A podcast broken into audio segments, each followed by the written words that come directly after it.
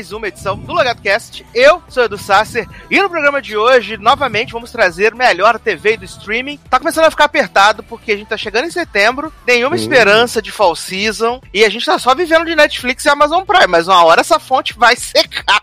E aí eu quero ver como vai ser, né? Mas enquanto tem alguma coisinha pra assistir, né? Tipo, inventando, só não fala toda semana que eu invento coisa pra assistir que não existe. E aí eu invento. E minta, né? Tá fazendo isso mesmo. Mas você já ouviu ele, né? Que fica me acusando todas as semanas, mas ah, não. Ai, você me respeita que agora tem uma flor que dá tiro nas pessoas. Não importa. Amo. Que tiro foi esse, né? Se tá um arraso, né? Se tá um pólen. Mas qual é a parte que você acha da música que mais empodera os LGBTQs? Ah, gente, é que tiro foi esse, né? Que tá um arraso. É, mas. E, e tem alguma mensagem nessa música que é diretamente pros gays? É, que tiro foi esse que tá um arraso. Ah, eu amo essa entrevista, é muito icônica, porque parece que tá em looping, ela tá só respondendo a mesma coisa pra todas as, as, as perguntas, é maravilhoso. Taylor Rocha, Aê, estamos de volta. Gente, eu falei pra vocês, a resposta estava no livro e nos vídeos o tempo todo. Vocês que não prestaram atenção. Aliás, vale dizer que Taylor Rocha entrou pra estatística do Jornal Nacional, hein? Né, E- menino? Taylor Rocha entrou pra estatística do Jornal Nacional. Por isso que a gente fica falando aí, estamos falando desde março. Fica em casa, menino, se cuida, né? A não ser que não dê pra não ficar em casa. Mas Taylor Rocha tá na estatística. Fui, fui obrigado a voltar ao presencial, né? Só para ir lá pegar a Covid e voltar pra casa, né? Ficou tanto tempo sem pegar, né, Taylor? Né? Acabou, né? E, e detalhe, logo nas suas férias, né? né, então, pra Porra. piorar, bem nas minhas férias, cá estou eu convidado a ficar em casa. Exato. Mas quem ganha é o quê? O ouvinte que tá em casa que ia perder sua voz belíssima essa semana.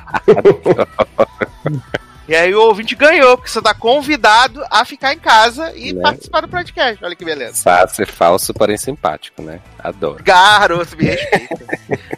ai, ai. Leandro Chaves. Olá, gente! Dançando na chuva, virando adubo de planta. Hoje tem muita loucura nesse podcast. Inclusive, quando o Zanon fala que Sasser inventa as pautas, essa, essa semana vocês vão ver o quanto isso é verdade, porque tem um, um, um itemzinho na pauta aí que, olha, é.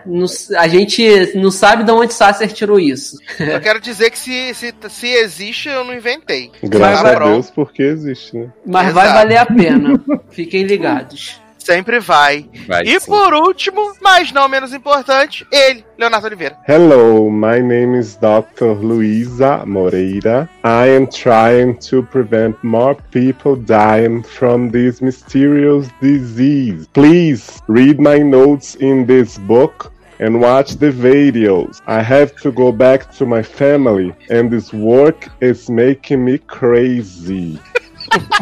Please. Ah, eu amo um. Oferecimento CCAA. A atuação, a, a atuação Sim, te tô- garanto que foi melhor, de Tô Leões. com um coach aqui pra poder falar, pronunciar cada palavra direitinho e atuar muito. O melhor de Atuação tudo. visceral. O melhor de tudo é que o Léo tá com a avatar de, né, doutora Luísa, e parece a atuação dela, porque a voz ficou Uhum. igualzinha. É maravilhoso. É maravilhoso demais, gente. Nobody believes me. It's all in the book. Ai, eu amo, eu amo. Mas estamos aqui para mais um podcast maravilhoso, incrível, sensacional. Vale dizer que você está ouvindo esta edição maravilhosa. Espero que você tenha ouvido a nossa edição passada, que a gente entrevistou uh, Bruno Fagundes e Felipe Hintz, do canal Amigo é Bom, mas Dura Muito, né? E espero que você tenha ouvido, deixado seu comentário, falado que você gostou. Se não gostou, você finge, que é o que a gente manda vocês fazerem sempre. Mas espero que vocês tenham ouvido a edição passada. A gente fez uma entrevista super legal, falou sobre os projetos, sobre o canal dele no YouTube, projeto social. E se você ainda não ouviu, o link está aqui na descrição deste podcast também, né? Foi um programa muito legal, apesar de Bruno Fagundes não ter dado spoiler pra gente da quarta temporada de 3%, mas. Jardrone não deixou. Foi. Exatamente. Ninguém tirou um nude, né? Menino, não liberou, não. E ouçam a sabedoria de Felipe Rins, que indicou Yang, a série da geração que vem aqui defendendo há semanas. Leózio não está mais sozinho nesse mundo, tá vendo? Pois é. Olha aí, já fundou o fã clube agora, né? Eu amo. Nós Mas- e Hilary Duff, sempre em, em defesa. E Reese Witherspoon, né? Que é a dona da editora. Sim, sim. Mas vamos começar esse podcast aqui, então, falando de realidade, né? Porque a gente precisa estar em contato com a realidade, com o dia a dia. E principalmente em Precisa contato. mesmo. Precisa, né, Lê? Infelizmente, acontece, né? Olha que eu fui entrar em is- contato com a realidade, é o que é que me deu. Pois é. Reality is something that's killing a lot of people in this world. Beleza.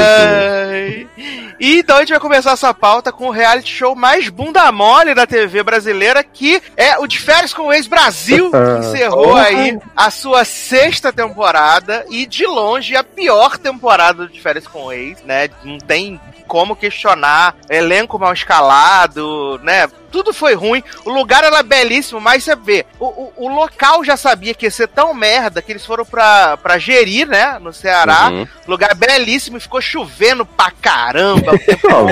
O tempo, o tempo feio, né? Porque já sabia que ia ser a bosta. Mas deixa eu te fazer uma pergunta, né? Que essa foi a única temporada de, de férias que eu vi inteira. E aí eu sempre vi você falando, ah, tá um saco. Eu também. Eu vi o começo da passada, né? Dos influencers. Que também é ruim, mas é que menos também é ruim. Ou E seja, eliminou mim- duas, né?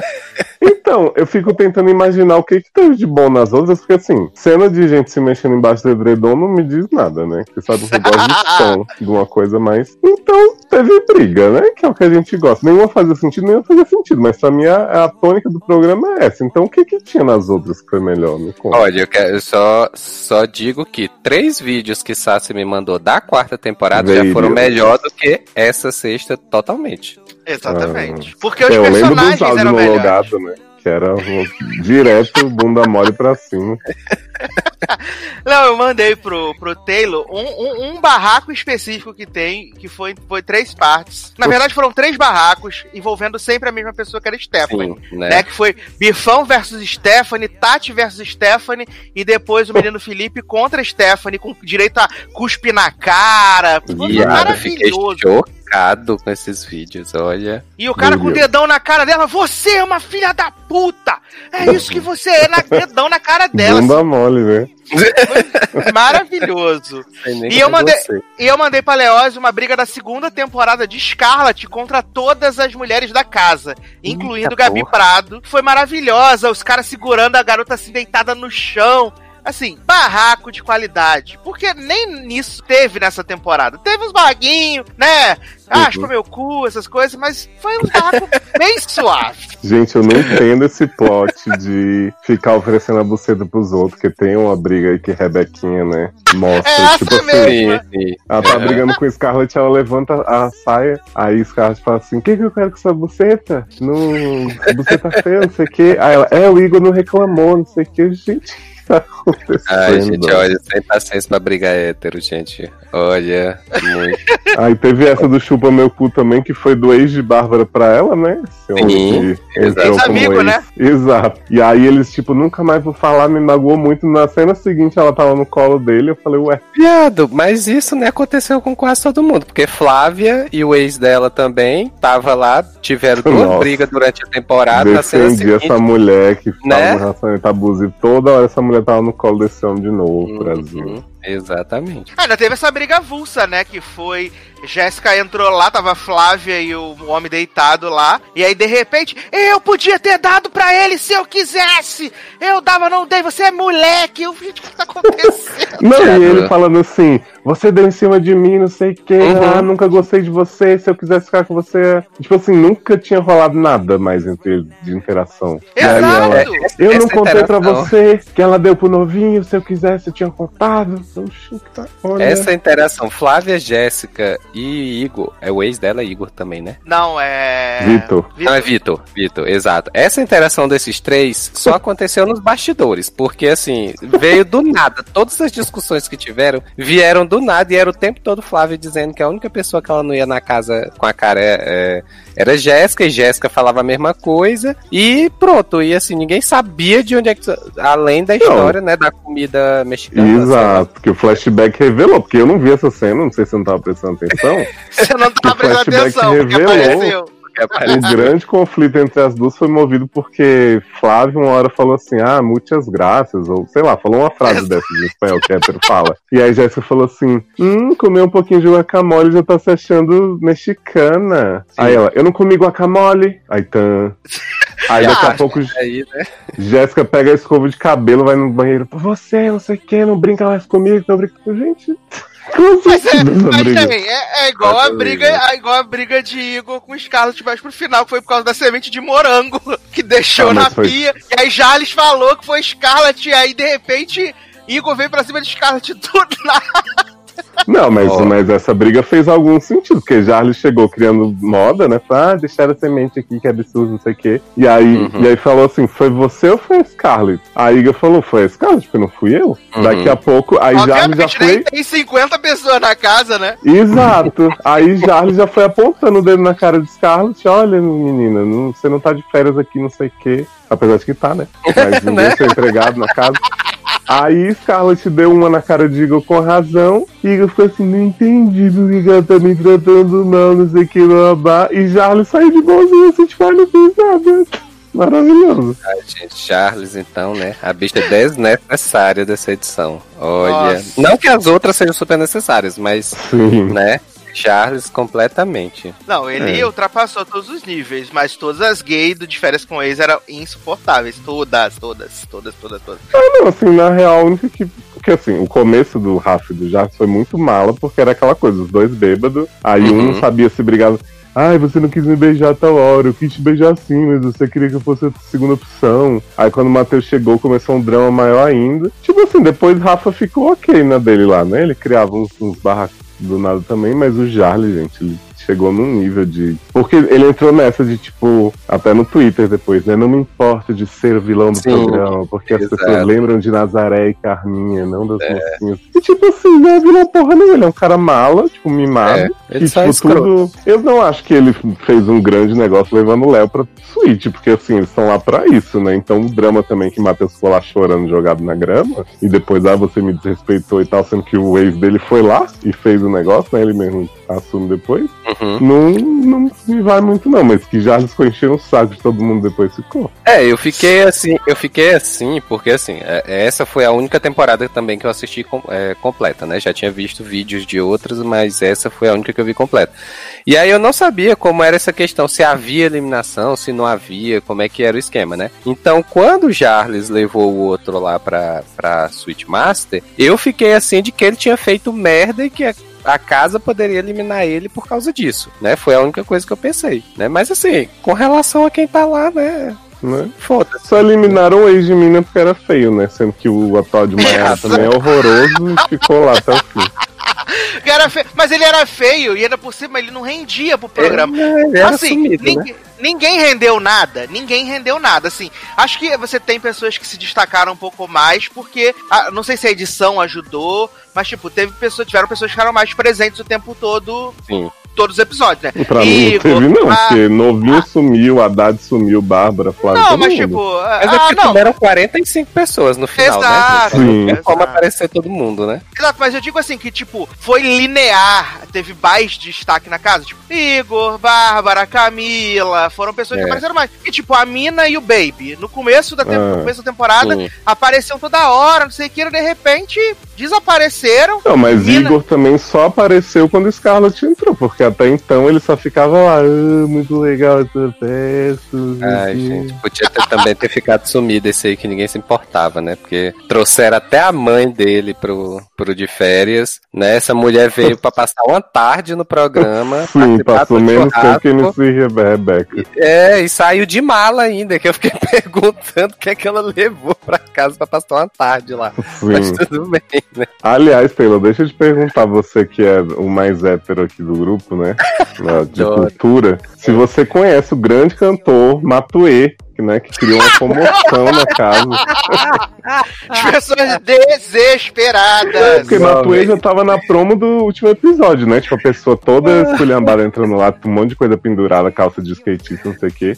Aí você pensa, pô, vai entrar um participante no último episódio, e quando chega lá o povo, não acredito, Matuê, Né? caralho. E eu, Nunca "Quem é ouvi, Matuê?" sempre amei Matuê. E aí Matuê vai lá, canta um reggae muito safado desses de maconheiro, assim, bem E aí chega Camila ou Rebeca depois e fala assim: Nossa, adorei que uma TV porque eu sou muito fã de rap. Eu faço É. que rap? Cara, eu só conheço ele porque ele tem uma música com a Isa. Mas se não, eu não, eu não fazia Olha. ideia. Tanto é que as gays ficaram tudo lá no fundo, né? Elas nem apareceram Sim. nesse show. Aí Novinho falou assim: Nossa, que eu já fiquei louco MC Rebeca Matoê. Se entrar, se a Anitta entrar aqui, eu desmaio. Aí cri, cri, né? Porque nem ela ia se sujeitar. Né? Ai, ai. Eu descobri uma coisa, né? Que o novinho é sobrinho do prefeito do Rio, Marcelo Crivella. Ah, isso diz muito a respeito. Ai, gente, olha. É, não, mas assim, eu quero dizer que eu fiquei ah, bastante decepcionado. Me prometeram muito, mundos e fundos com de férias com ex. E aí eu já. E eu comecei assistindo a temporada horrível, né? Que nada aconteceu feijoada. Foi muito aquilo que. que Léo tava falando assim, que de modo geral as pessoas sumiam por, por muito tempo nos episódios. Tanto é que, por exemplo, a ex do Haddad, a, a Rebeca, por exemplo, ela passou mais da metade da temporada sumida, né? Ela entrou. Sim, ela, ela entrou, causou um barraco com a Bárbara Isso. por nada, né? Uhum. Aí Não deu eu oi. entrei, dei oi direito, você não respondeu. E aí depois só foi aparecer por conta dessa história da Scarlett. Se não. que tinha- é um momento icônico maravilhoso, porque é uma escalada do nada, assim. É motivo de julgamento, entendeu? Foi por isso que ela perguntou. Você consegue entender agora? Tudo que você fala, você fala, não consegue? Então por que você me julgar? Não, eu te julguei porque, tipo Porque assim... você é me- metida besta, você veio se meter na minha vida. Só quis soltar tudo que tava aqui dentro, tudo que tá aqui dentro, porque é uma pessoa que vem e, e fica me cutucando por causa de uma coisa que eu fiz, ela só pode ser louca, acho que ela deve ser doente mental. O que você tem a ver com a minha vida, garota? Ué, O que nada. que você tem a ver com a minha vida? absolutamente Então nada, tá falando da minha vida por vida quê? não tem nada a ver com a minha. Então por que tava Mas falando da minha vida? momento que então por que no- estava falando da minha Você vida? tava falando da sua vida, garota. E o que Querendo você tem a ver com isso, meu irmão? Olha o que eu tenho a ver com O isso. que, que você tem a ver com isso? Isso aqui que eu tenho a ver O que, com que você isso. tem a ver com isso? Que Nada. merda? Merda? O que, que você tem a ver com isso?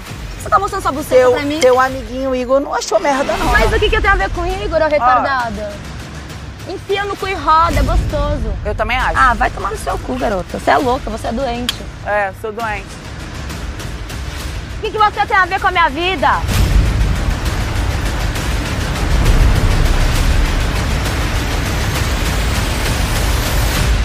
A sua vida tá muito sem graça pra você ter que cuidar da minha? O que, que você tem a ver com a minha vida? A sua tá tão sem graça assim pra cuidar da minha? Ô, Igor, não se mete. Por que, que você tá cuidando da minha vida? Ô, Igor, dá licença, eu tô conversando com ela. O jeito dela me incomoda muito, eu não gosto de gente mal educada, eu não gosto de gente grossa, eu não gosto de gente que não olha no teu olho. E ela é assim, ela faz questão de ser desagradável. E da próxima vez que for falar alguma coisa, fala na minha cara. Não espera eu, Eu chamar. falei na você tua não cara, espera sua eu pegar sua retardada. mãozinha e te perguntar. Ué, minha filha? Eu, você eu só... falei na tua cara. Sim, porque eu peguei a tua mãozinha e te perguntei qual foi. E falei. Qual não foi? falei na tua Qual- cara. Porque eu te perguntei. Minha filha, eu não tô porque eu te falando na perguntei. sua cara, eu não sou sua amiga, eu não sou nada sua não, garota. Sou nada sua, você pra mim é uma desconhecida. E você é outra que tá Aliás, jogando. Inclusive, tão- inclusive, você não basta numa filha da puta. Não acho que eu perdi a cabeça 100%. Acho que eu perdi um pouco a cabeça, sim. Acho que eu fiquei um pouco nervosa, mas arrependo de nada que eu falei. Era um problema meu com o, Igor, com o Igor, que eu tinha problema, que eu estava preocupada. Falei com quem eu queria e você foi lá, me julgou e não, ainda não foi mulher o suficiente pra falar na minha cara. Olha, achei Minha isso. filha, eu não sou sua amiga pra Ah. falar na sua cara, não. Tem que ser essa Então você é uma puta de uma bunda mole do caralho. É, sou. É isso Exatamente, é. é por isso Ah, que eu tô vai. discutindo com você aqui agora. Você só tá Porque discutindo uma comigo porque mole. eu te peitei ali e eu te peitei na festa. Que você Meu é uma amor, bunda mole do caralho. Eu falei Você é uma bunda cara. O mínimo que ela tinha até que tido era respeito, e ela não tem respeito comigo desde o primeiro dia, e eu explodi desse jeito. Elas estão sentadas lá e tem esse rolê de que ela chega e mostra a pra, pra Camila. Aí, Uhum. Camila não, pra, pra. Pra- Ela fala, "Porque esse negócio feio, esse negócio Eu podre. E aí ela entra pra casa, de repente ela desce de novo. Ah, porque eu fui lá e falei com você, peguei na sua mãozinha. E aí, de repente, Rebeca transtornada. Ah, garoto, não te devo nada não. Pra mim você é uma estranha. Desconhecida. Você ficou molhado, tem que falar uma Aliás, quer Nem saber? Você é uma bela da filha da puta. Adoro. Não, e toda hora jogando copo uma na cara da outra, né? E ninguém era expulso por Uhum. agressão. Exato. Ah, é, né? Porque na- no, no último episódio tem esse plot, né? Que a, a Scarlett joga a bebida na cara da, da Rebeca dentro da piscina. é. Exatamente. É, teve também Camila com. Bárbara. Com Bárbara também, né? Que É. começou porque Camila tava achando que Bárbara tava, tava paquerando todo mundo. Ele tava mesmo fazendo doce pra caramba. Tá fazendo, né? Com doce pra todo mundo aí, fazendo jogo e tal, não sei o que. E aí Camila se chateou, né? Porque ela disse: Ah, se eu quiser, eu posso também, né? Se eu quiser, eu faço também isso. É, fico jogando com todo mundo e tal, não sei o que. E eu não entendi se ela tava E com Bárbara, ciúme. falou, e Bárbara falou na cara de Camila que só não dava na cara dela que tava na televisão. Exato. E só não E deu eu- mesmo porque seguraram ela, né? Porque senão ela, acho que ela tinha dado mesmo. E eu adorava uns plots que surgiam assim, tipo, alguém chegava na piscina, acho que foi Scarlett, sentava e falava assim, a Bárbara ficou com a Haddad? Aí alguém ia dizer assim, amiga, tá todo mundo falando que você ficou com a Haddad. Ela, eu não, fiquei- eu não fiquei com a Haddad. Fiquei com a Haddad uma vez lá no começo. Eu não estou ficando com a, nessa coisa, sempre essa semântica. Não estou ficando com ele. Aí chega e- Aí chegou pra Camila e falou: Você tá dizendo que eu fiquei com a Haddad? Aí ela: Não, eu ouvi que você ficou. Aí começa uma discussão sem fim, uma querendo dar tapa na cara da outra. Então, então, né? Mas é, foi isso que teve de barraco. Teve Rafael com Charles também, né? Um- uma vez, né? Uma, uma discussão. Várias vezes, todos os dias que eles bebiam praticamente. Ah, Mas acho que foi só quando tava eles dois, né? Depois que entraram. É, porque já ele ficava assim, ah, se entrar alguém não vou deixar de pegar, porque tal, e ele, ah, você não me fala o que, que a gente tá vivendo, porque eu não quero exclusividade, mas aí ficava esse drama por nada, já que É. os dois queriam pegar. Né? Aí quando o Matheus entrou, Charles pegou o Matheus no date, e depois Rafa disse que queria pegar o Matheus e tal, aí Charles, ah, você não me tratou como segunda opção. Tipo, Ninguém se importa. ah, teve um momento icônico Não, da, também- da rasgação de foto que já limpou a bunda com a foto Né? gay, né? Padrão. Exato. ex- E, e Léo, tu falou da, da, do barraco lá que teve Charles e Bárbara, que ele fala pra ela, você é uma suja, Uhum. né? Que a suja foi um, foi um grande adjetivo, né? Porque o Vitor também falou Sim. isso pra, Não, pra Flávia. E você, é uma viu que. Bárbara, porque, tipo assim, é, Jarles começou a palpitar na vida de Léo e Matheus. E aí Bárbara tomou Uhum. as dores Foi. porque ela disse que Jarles tratava com outro ex que é conhecido dos dois desse mesmo jeito. E aí ficava assim: Isso é mentira, Jarles. Você fez bem assim com Fulano, você sabe que é mentira. E ele, ah, cheira meu cu, tipo, né? Aquela baixaria excelente. Mas eu ia comentar que vocês estavam falando desse povo que desapareceu na temporada, né? Que tipo assim, Jéssica deu umas briguinhas, beleza, mas Mayara, ela tava nesse programa, tipo assim.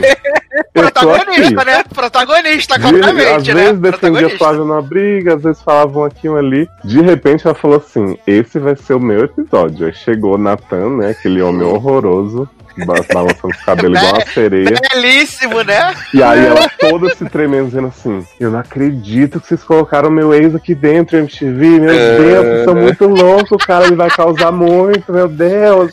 Ele é meu marido, ah! E aí toda hora chorava e ah! E aí no episódio seguinte eles estavam embora, se acariciando assim no fundo da cena.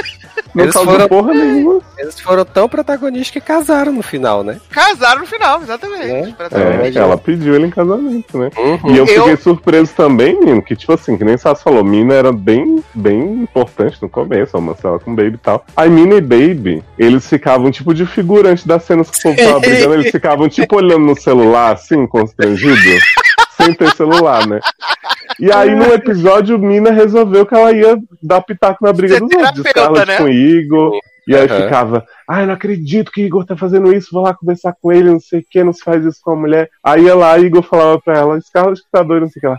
Ai, eu não sei em quem acreditar, meu Deus. Eu, Gata, que tal você ficar no seu canto igual você tava antes, né? Exato. Que tal ficar escondidinha como você tava até agora? É. Ai, olha, e a gente ainda teve o plot do ex de Bárbara, né? Mentindo na cara dura, né? Sobre quando eles se Nossa. conheceram, né? Que história horrível que ele Olha. contou, né? Que a casa Cara, inteira ficou assim, não acredito que ele falou isso da mina. Ele falou assim, ah, ela ficou na minha casa até uma da tarde, não tava muito sem noção, aí ela se tocou e foi embora. Aí o Uhum. povo falou como se ele tivesse, meu Deus. né? Exato. E ela boladona na noite também, né? que ela Foi, ficou. foi lá tirar satisfação Tirar e tudo. satisfa- Mentira, Fez não, o- fiquei, fez não o- fiquei até uma hora, fiquei até meio-dia só. Fez o homem Não. pedir desculpa pra ela na frente de todo mundo. Sim. E ela ainda falou assim, Taylor, ele pegou um dia e resumiu como se fosse a história toda. Então ela ficou realmente O a dia todo. na casa dele. Exato, gente. Olha. É, Agora uma coisa, gente, que eu não sei se teve nas duas temporadas que eu achei muito engraçado, que assim, no último episódio eles usam a mesma vinheta, né? Então tá passando o episódio aí tem lá, mas que, de quem será o próximo ex? E eu digo, Nossa, gente, não gente. tem mais ex pra entrar nessa Exato. porra. Acabando Mas essa. Eu já odeio a voz desse homem, desse narrador, né? É. Mundo sabe. Mas, Mas não esse era assim, né? Se, dele. vo- se você pegar as outras temporadas, ele foi afinando a voz ao longo da temporada. Pois Gente. é. Mas, tipo, esse texto dele é muito idiota, porque assim, tá acontecendo um monte de coisa na casa, por mais que não sejam coisas importantes, mas aí ele fica, o Igor fez isso, a Scarlett fez aquilo. Mas nada disso importa, porque é a única pergunta. E tipo assim, a única pergunta que não estava na cabeça deles era essa, só na hora que eles iam pra praia. Exatamente. Ah, Exato, gente. Mas foi, foi bem foi bem zoado, assim, sabe? Eu, mas assim, melhor que de férias com de Floripa lá, o Floripa Ah, com Nights. certeza. Floripa Ah, de Floripa. Até porque Ah, pior melhor. não tem como, né? De férias pisa no, no, no Floripa Shore lá, muito melhor, melhor. Ai, Apesar gente, desse- desse não ter termos de, termos de briga, eu ainda preferi Soltos em Floripa. Porque essa, essa temporada, especificamente, do de férias com eles, Ah, pra tá, mim... porque, até- porque eu até convido você a assistir, eu vou arrumar pra você a quarta temporada, já que você tá Não, quarentenado. não tem, né? Na, na Amazon, né? As outras não, né? Só Não tem, mas tem no MTV Play que dá pra assistir de grátis. Ó, aí sim. Mas é porque o de férias, por pior que seja, ele, né, o roteiro não é muito natural, as falas tal que eles colocam pros atores, ele tem uma história, tá rolando. E o Soltos em Floripa é tipo cenas soltas e você vai montando na sua É cabeça. Soltos em Floripa. Exato. Cenas É tipo- soltas em Floripa. Do Exato. nada as pessoas estão numa festa, ficando com outras, aí começa a reclamar, você não sabe quem reclamou, o que, que aconteceu, eles comentam cena que não apareceu. Se bem que o de férias tem isso também, né? Quando o povo tá nas brigas falando coisa que você não viu. Assistiram no VT, menino. Foi isso. Pois é. E o último episódio, acho que é a melhor, é o melhor exemplo disso tudo, né? Porque esse, esse pessoal foi- fez um inferno na vida dos outros a, a temporada inteira. E aí, de repente, entra assim: Não, porque eu aprendi muito com essas pessoas, eu vou sair daqui uma pessoa melhor. Vai se fuder, né, meu amigo? Viado, né? eu amei quando eles começaram a listar cada um dos viados e dizer que, ah, nossa, aprendi muito. E aí Igor disse assim, eu sei agora o que é amar um homem da melhor forma. E aí o, o Rafa e o Jales estão chorando e o Matheus Vila estão olhando assim, que? Você vai mesmo usar a gente pra fazer esse teatrinho agora? Tipo, nenhum deles conversava com eles nunca, nem novinho, nem. Ai, meu Deus do céu. Olha, gente, esse final, novela de Manuel Carlos, gente, eu não, não, não ornou, não. Ah, você não Porque- ficou emocionado com Bárbara e Camila ser conseguiram? Porra! Importante, né? Ai, gente, olha todo mundo dizendo que, que brigou, mas que brigou por amor e que aprendeu muito. E eu digo, gente, não. Ah, mas o pós-créditos mostrou que foi isso mesmo, né? Que todo mundo parou de se falar, só os homens héteros continuaram dando boom. Que ninguém que tava junto tava mais junto, Tava né? mais junto, né? Falaram assim, Exatamente. ah, porque Léo e Matheus estão namorando, porque eu sei que eu sigo os dois no Instagram, né? Mas Sim. Léo parou de falar com o Rafa. Eu, então, né? Nem vi Léo falar com o Rafa no reality. É, não então fazia tá sentido tudo bem. porque Léo, Léo e Rafa não tinha nada a ver um com o outro, a não ser Matheus É. em comum, né? Exatamente. Grandes bosta, né? Mas pra-.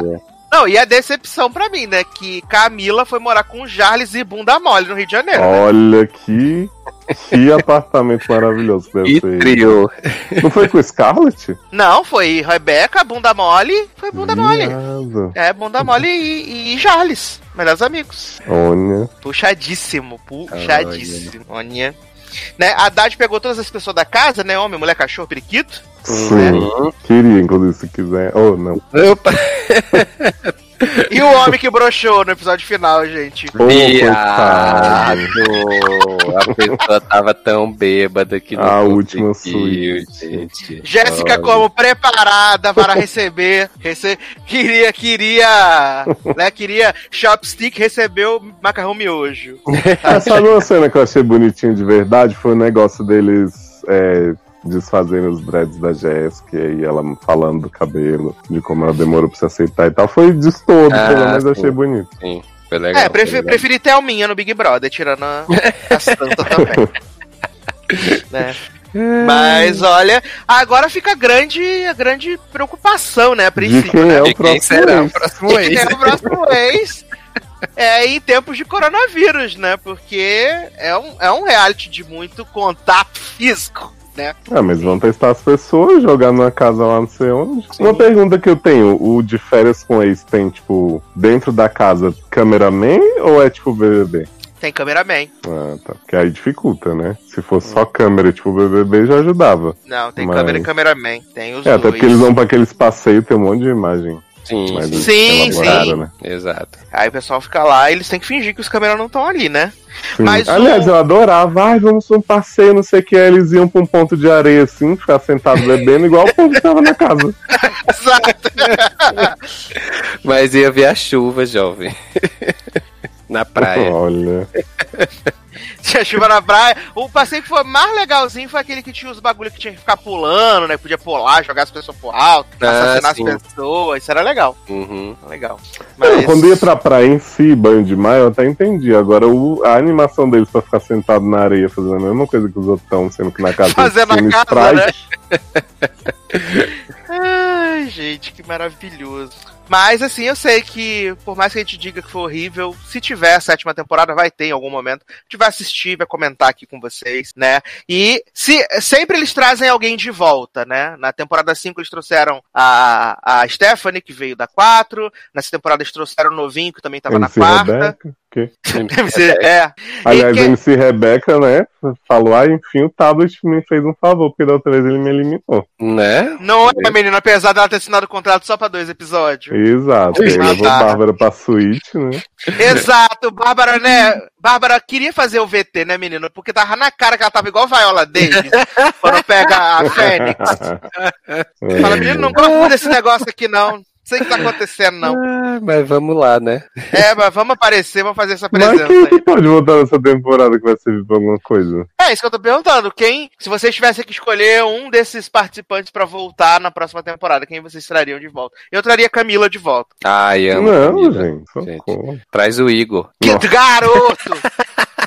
Ó, quem, quem que eu vou com a cara, assim, não é por nenhuma atitude da casa. é pra- eu olho pra cara dela, eu gosto. É a Scarlett, mas não acho que ela ia Ela é acrescentar retornante, muito. né? Ela, ela foi da segunda e voltou Sim. agora na sexta. Pois é. Gosto de Mina, mas, né, ela tem esse, esse problema que ela para de render, aparentemente. Exato. E quem mais, gente? Difícil, né? Olha, dessa temporada. Eu traria, se fosse pela briga mesmo, Rebeca Bunda Mole. Pode ser, pode ser. É, Rebeca Boa Bunda candidata. Mole. Eu traria Rebeca Bunda Mole, Camilinha, porque eu acho que. Camila Carioca, Camila rende, né? Eu Gosto. É, é. Não, eu gostei, gostei. E, e ela, Agora, ela é bem quem- humorada e tal. Tra- traz a quem Dade, né, marcou que pega muito, todo mundo. sim, quem marcou muito foi Larissa, né?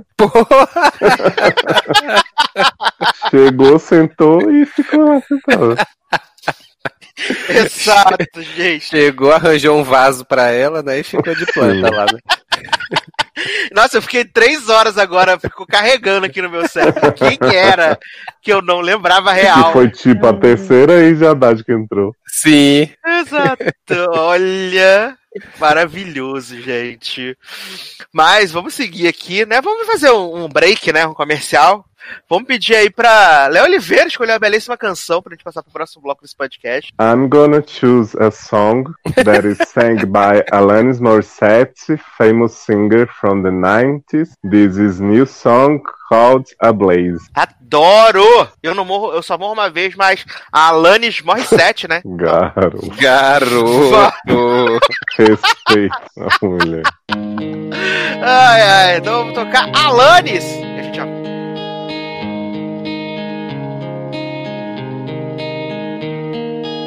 First thing that you'll notice is some separation from each other. Yes, it's a lie we've been believing since time immemorial.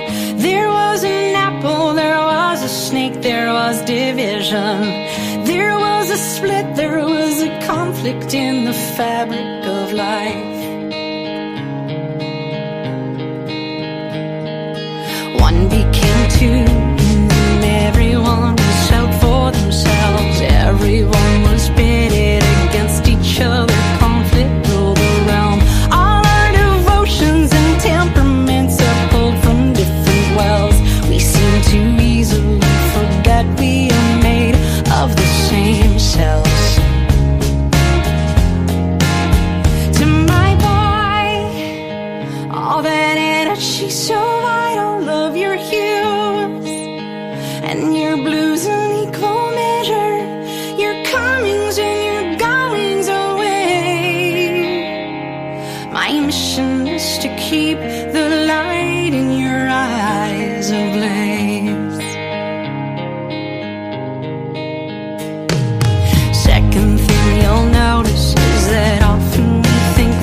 there's not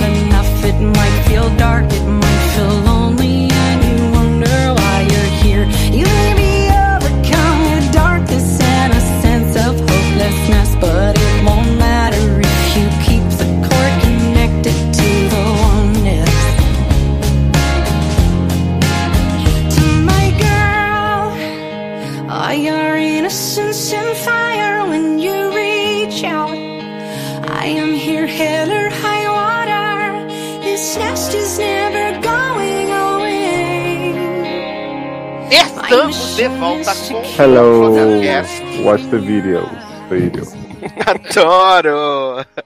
Agora pra falar, né, sobre um filme maravilhoso que assistimos, né? Eu, pelo menos e Leózio, acho que Taylor também assistiu. Que é um filme que mescla, assim, né? Uma coisa meio religiosa, uma coisa meio profana. Uma experiência religiosa. Né? Exatamente, que é Yes! God Yes!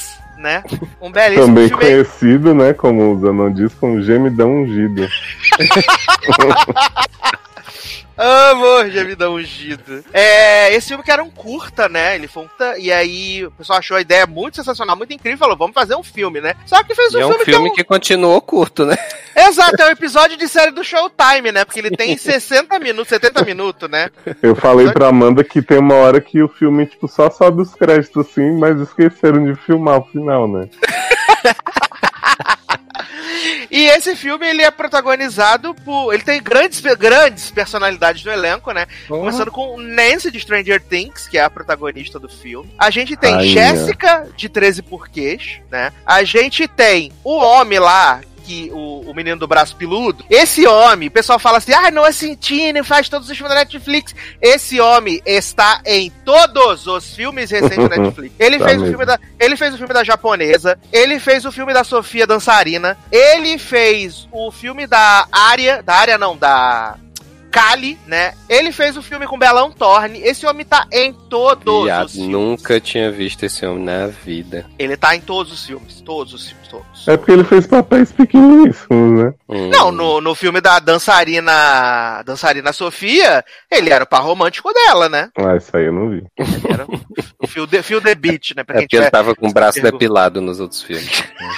Não reconheci. Ai, ai. E a, a sinopse desse filme, ela, ela é a seguinte, né? A gente tem a menina aí, Nancy, de Stranger Things, que ela estuda na escola católica. Ah, tem, tem Paula, de Crazy Ex-Girlfriend, também no elenco, tá? Sim. A professora grávida muito relevante no filme.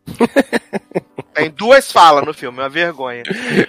E aí, a sinopse é muito simples, né? A Nancy estuda numa escola católica, lá numa cidadezinha do interior dos Estados Unidos, e eles repreendem, né, qualquer tipo de sexo fora do casamento. Masturbação, coisas do tipo. E um dia essa menina tá no chat da AOL, viado. Ela Ei, tá no é isso? chat da Eu AOL.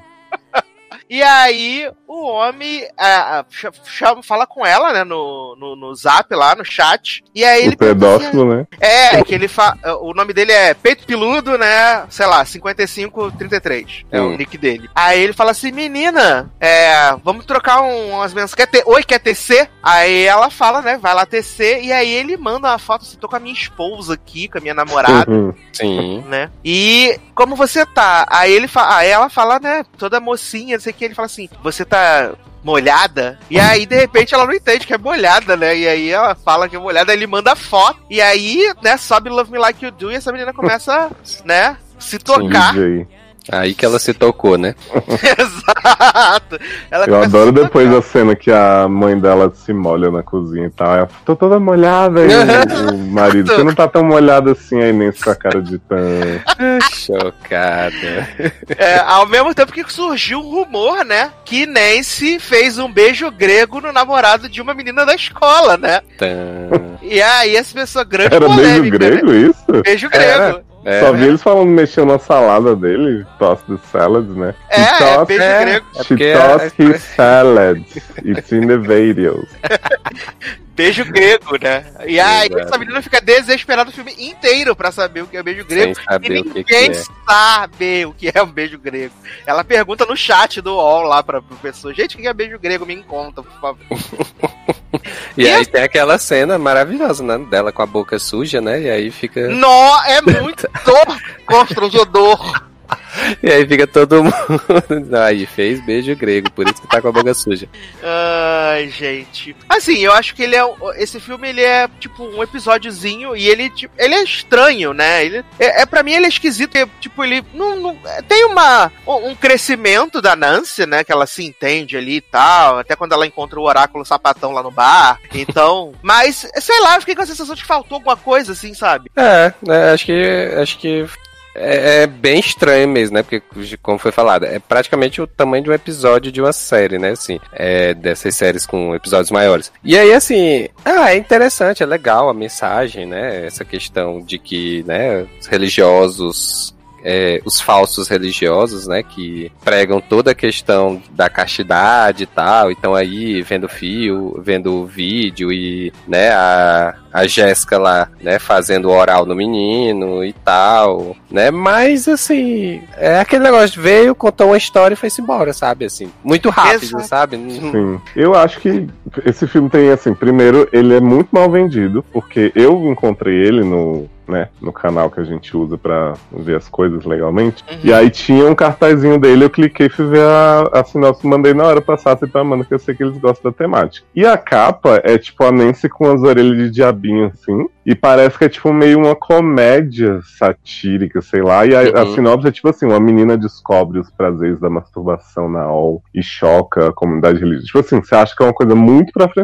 E quando você vai ver um filme, ele é tipo assim, um episódio de. Como que era aquela série da Shailene Woodley? Vida Secreta dos Da Americanos. adolescente americana. Exato. E aí, tipo, eu gostei até da, da historinha que eles contam. Me lembrou muito aquele filme que eu amo, Sassi, que eu falo sempre, que é o Saved, né? Que é Galera do Mal em português. Galera do mal, maravilhoso. Que é com Mandy Moore e tal, que assim, é uma escola mega religiosa e você vai vendo pessoas que saem desse padrão. Só que assim, o filme não avança muito nisso justamente porque a única cena que eu acho que mostra mais né, o crescimento dela é esse da, da lésbica no bar, né? Que fala, passei a vida inteira achando que eu ia pro inferno por isso, por isso, por aquilo. Relaxa que você vai Hum. encontrar um outro caminho, se livrar da culpa. Só que, tipo, ela tem a amiga que não acredita em nada do que ela diz, né? Que passa o tempo inteiro dizendo que, ah, eu odeio andar com você porque você rebobina a cena de sexo de Titanic várias vezes, sua pervertida, não sei o quê. Daí, quando ela vê a menina que é a que denuncia ela por estar com o celular e tal, tá lá fazendo boquete com outro na, na floresta, ela fala também, amiga, não dá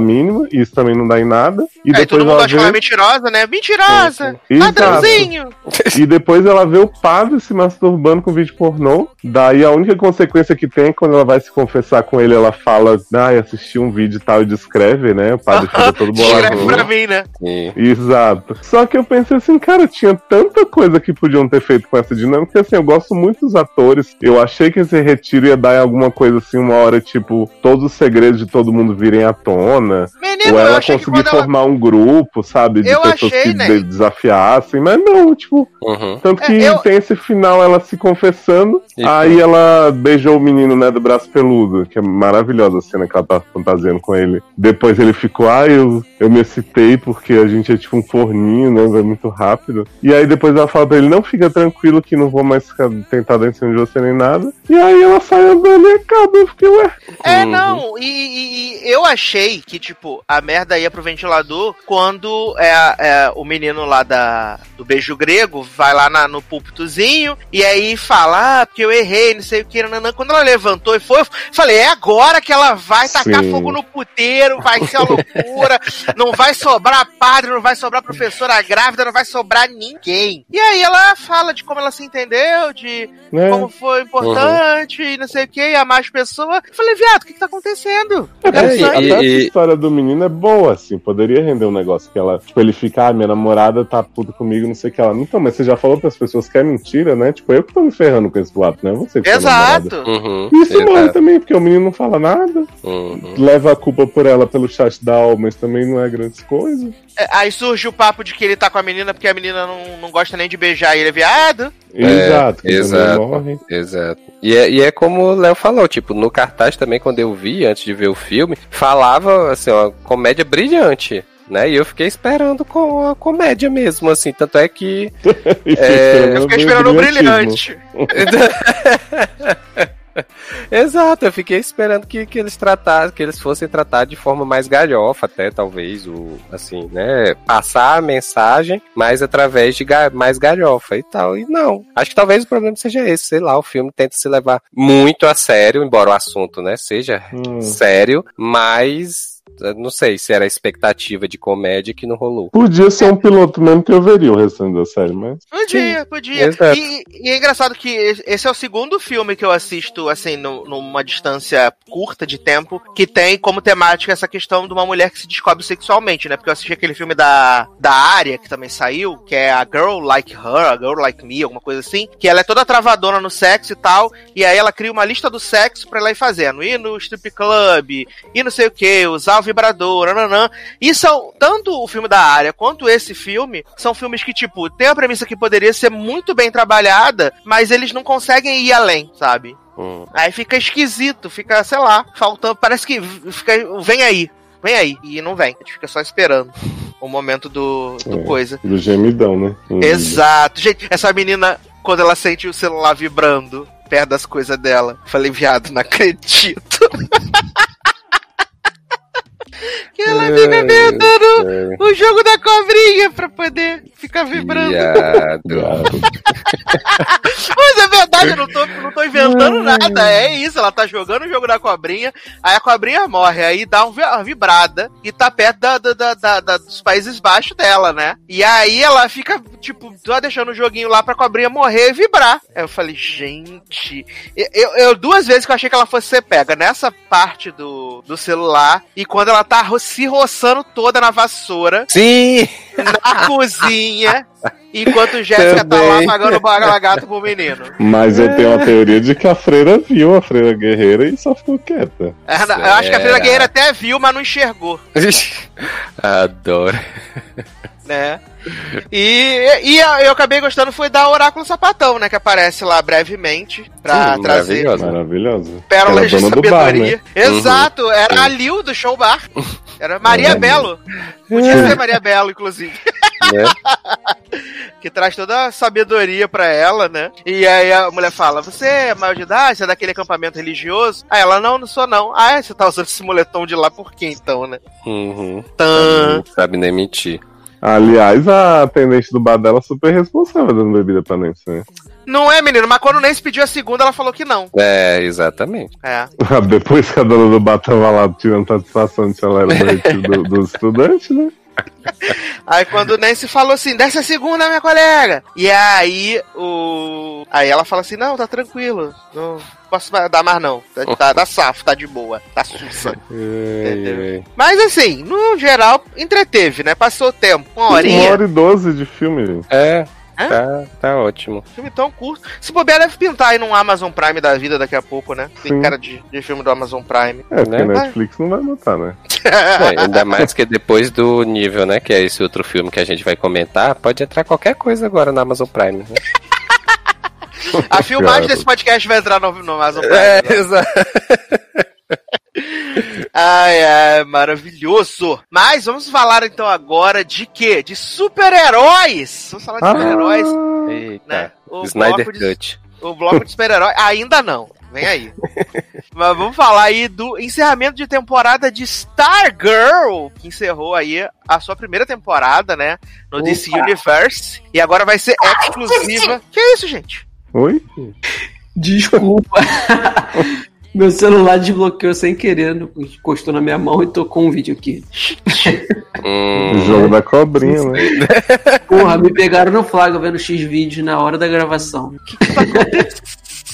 Do Brasil. E o melhor é que vai tudo pra edição, porque eu não vou editar nada que eu não sou obrigado, né? Adoro. Mas vamos falar de Stargirl, então, né? Que encerrou essa primeira temporada, como eu disse. É, era do DC Universe, agora é exclusiva da CW, produtora executiva. Falou, não vamos mudar nada, pelo contrário, vai ser muito melhor a segunda Vai temporada, vai ser, vai ser sucesso. E assim, eu gostei bastante do final de temporada de Stargirl.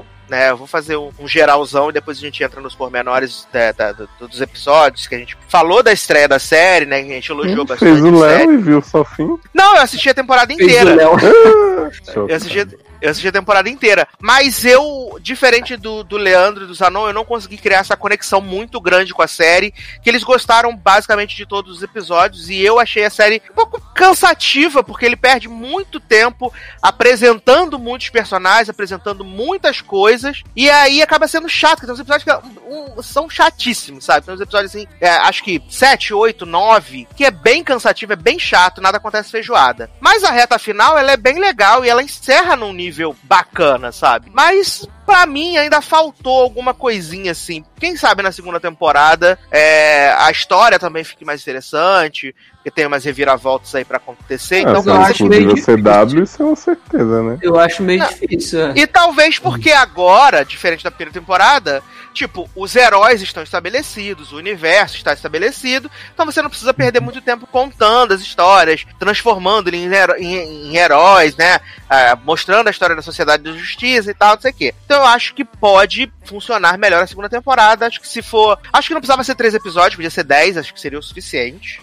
Né, pra, pra essa primeira temporada. E pra mim, meu personagem favorito é o mais injustiçado. Cagam na cabeça dele Tadinho. todos os episódios. O menino que é do menino- Bulldog. Menino Mike, o bichinho. Mike. Nego só caga na cabeça dele a temporada inteira. Então, quando vem a redenção no último episódio, eu falei, puta que pariu, finalmente. Esse menino teve um brilho, teve um destaque, um momento de, de, de paz nessa vida. É e, ele, que e, atropelou. ele, e ele foi. Se não fosse ele, em dois momentos ali chaves do episódio, ia dar muita merda, né? É porque o menino, o, o, o, o irmão menos famoso do Owen Wilson, só caga na cabeça dessa criança. É inacreditável o Tadinho. quanto ele caga na cabeça do menino o tempo Parece inteiro. que ele é o enteado, né? Não o filho, né? Exato!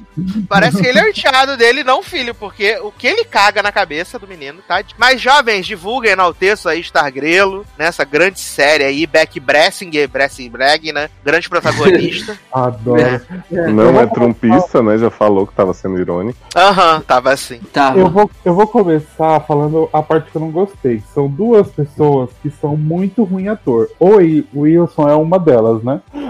Garota, é Luke gente, é.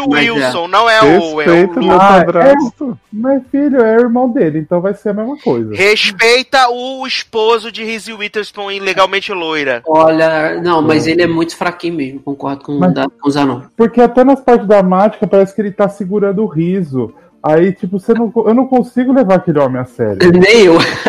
E a mãe da, e a mãe da Courtney também é muito fraca. Ela começava Como assim você vai falar de M Smart enfiado na nossa frente, na frente da nossa salada? Ai, filho, falo mesmo. A série é minha, eu posso falar. Mas, Zanon, pelo, Vamos você não achou que é pelo menos, pelo menos ela não teve tanto destaque, assim, e aí isso não, meio que, assim, não atrapalha muito? Porque, diferente dele, ele tem destaque em todos os episódios. Então, incomoda mais. Ela, por mais que ela seja fraca, eu acho que talvez não incomode tanto porque ela não, não fica aparecendo toda hora, não é muito importante pra trama, no final das contas. Tu não acha É. isso? Não, sim, não, tem, você tem razão, mas assim, o, o tipo de destaque mesmo é os, os jovens do elenco, eu acho que são todos muito bons, assim. Mesmo Sim. quando eles não aparecem muito, tipo, eles começam a desenvolver o plot, depois esquecem e voltam um pouco. Eu acho que todos eles lá, os, os da, da Sociedade da Justiça, e até a menina que vai voltar, né, no, da segunda temporada como a grande vilã, ela também é muito boa fazendo essa coisa agora. Eu quero ver como ela vai ser, tipo, a fodona que vai querer derrotar agora a, a Sociedade da Justiça. E pra mim, ela e a Courtney vão ter um caso, vai ser tipo Shira. Ah, mas, mas teve, teve várias faíscas saindo mesmo ali. Viu? Não fui só perceber que tem uma sapatonice ali. Espero que Dá- dá pra perceber. Vai ser, tá esperando tipo Xirra, vai receber Carolina. Ah, é.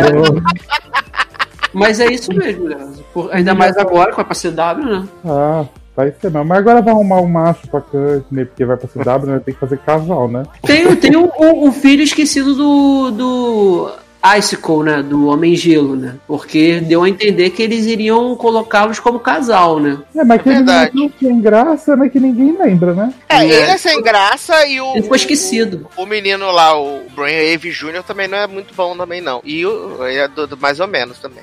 Mas pelo Não. menos ele já se foi, né? Graças É. a Deus. Eu lembro que, tipo, tem um episódio que ele fala que ele vai chamar a Courtney pro encontro.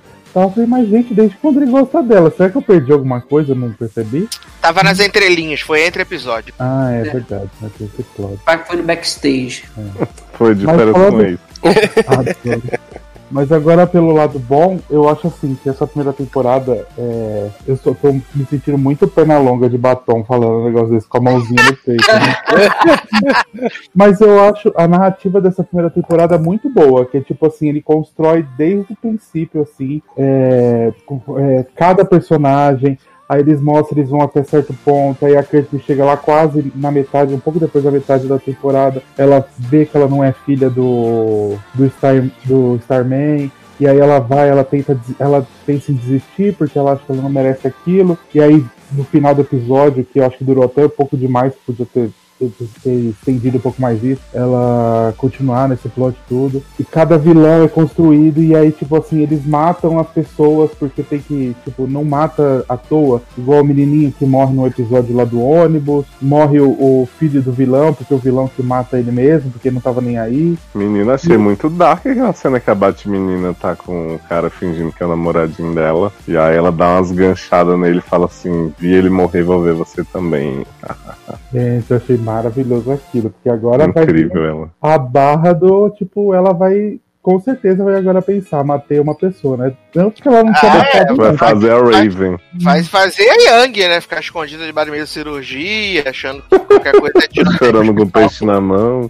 Exato. Vai ser um inferno. É, gente, mas, mas eu gosto porque cada um tem seu plot próprio, assim, sua trama que vai seguindo cada uma e aí eles se juntam naquilo. Só a menina, acho que é Beth, o nome dela, esqueci, que é a Dr. Midnight lá. Eu achei que ela ficou um pouco esquecida e no final quebrou o óculos dela. lá Porque ela não faz nada, neném. Ela é só. Tadinha. Ela Quem não tem. Ela, é. ela não faz nada, quem faz tudo é o Chuck, né? E ela fica só ali. Ela é muita gente quando vê o perigo sai correndo. Amo. E Mas eu agora acho que agora- né? É, eu acho que agora eles vão fazer alguma coisa pra, pra dar uma. Eu espero, né, que no- na segunda temporada eles deem um plot maior pra ela. Porque eu acho que o dela foi o único que faltou. Porque a menina. A, ah, esqueci o nome dela também. Esqueci o nome de todo mundo, né? A Latina, ela tinha. Yolanda. A Yolanda tinha a história que ela vazou, o cara vazou as nudes dela, por isso que ela entrou na Liga lá da Sociedade da Justiça. Uh, GBD, qual é o nome da série? Ninguém deita. Tem que GDM. chamar esse grupo aí pra ajudar a Yolanda. Aí tem o menino que tem que perdeu os pais, que aí depois ele enfeita o Solomon Grande no final. Que, E aí- aliás, os efeitos de Solomon Grande lutando com o robô do Luke Wilson. Puta que pariu, que bagulho horrível. Ah, joga pra Deus Não fala mal dos efeitos dessa série. Quando eu vi aquela quadra de esporte abrir e sair a Nossa. torre, eu aplaudi. Eu achei lindo, lindíssimo. É, porque eu acho que foi só ali que ficou bem, meio zoadinho assim, porque ela voando lá na- no cajado dela não tá Sim, dando rolezinho. É, o robô sozinho não é feio. Tipo assim, tem uns momentos, né, que tem. Igual quando tem Supergirl, né, que é tudo horrível, né? Não, mas não, é, de, de todo, os efeitos não são dos piores, não. Essa da luta do, do Grundy com, com o Right. Pat Duggan lá no robô é meio esquisito mesmo, porque, pô, eles tiveram que usar duas computações gráficas e aí a gente sabe que o orçamento não é grande, né, pra isso. Mas no, as outras cenas dela com cajado, pô, a coreografia dela com cajado eu achei bem legal, sabe? Porque te convence que ela tá realmente fazendo aquelas piruetas ali. Agora, sim, é, o, o, o, o que eu achei interessante, que eu acho que tinha é, o mundo da Stargirl ali, eu pelo menos não conhecia nada, e acredito que muita gente também não conhecia. Então eu achei que foi, por mais que pareceu um pouco cansativo, e realmente em alguns momentos pareceu isso, eu acho que foi muito necessário apresentar cada, cada personagem, porque assim, a gente até conhece de nome, mas não sabia a origem, e aí eles apresentam rapidamente a origem no mesmo episódio que já apresenta o filho ou o substituto do, do- de um dos membros da, da Sociedade da Justiça. Então achei isso, pra mim, foi tranquilo. Eu só fiquei com medo quando eles apresentaram o Homem-Hora, porque eu fiquei com medo de achar, dele, dele se tornar aquele, aquele personagem é, é, sabe, com a, a mente voltada só pra vingança. Aí eu falei, ah, cara, esse menino vai ser chato, porque ele vai ficar nesse mimimi de só vingança, de querer dar porrada em tudo. E nem isso aconteceu. Ele ficou tranquilo, sabe? É, teve um momento dele logo no início, quando ele descobre quem matou o pai e tudo, mas aí ele esquece essa vingança, ele deixa guardado. E no último episódio, ele põe isso pra fora de novo, então não fica aquele lenga-lenga. Outra coisa que eu, que eu achei bem interessante. Eu achei, nessa parte que tava lutando contra o Solomon, eu falei, gente, só falta o Solomon, é o pai dele transformado. Eu já Ai, eu não pensei louco. nisso, não. Na hora que focou no olho dele, eu falei, ah, ele vai falar papai, e aí É. ele vai se abraçar, ele sai que correndo. tem uma cena profunda de troca de olhares mesmo ali. E Uhum. assim, o- até aí eu fi- o meu medo também era assim. Cara, perdeu não sei quantos episódios apresentando os heróis. Será que vão perder a mesma quantidade de episódios apresentando os vilões? Porque tinha a, a menina, lá a filha do, do Rei Dragão, aí ok. Aí tinha o filho do Brainwave, ok. Eu falei, caraca, eles vão inventar de fazer isso com, com o filho do Ice, com, com, com o filho da, da violo, violo, violonista, violon, ah, não- Feminista. Violinista, isso.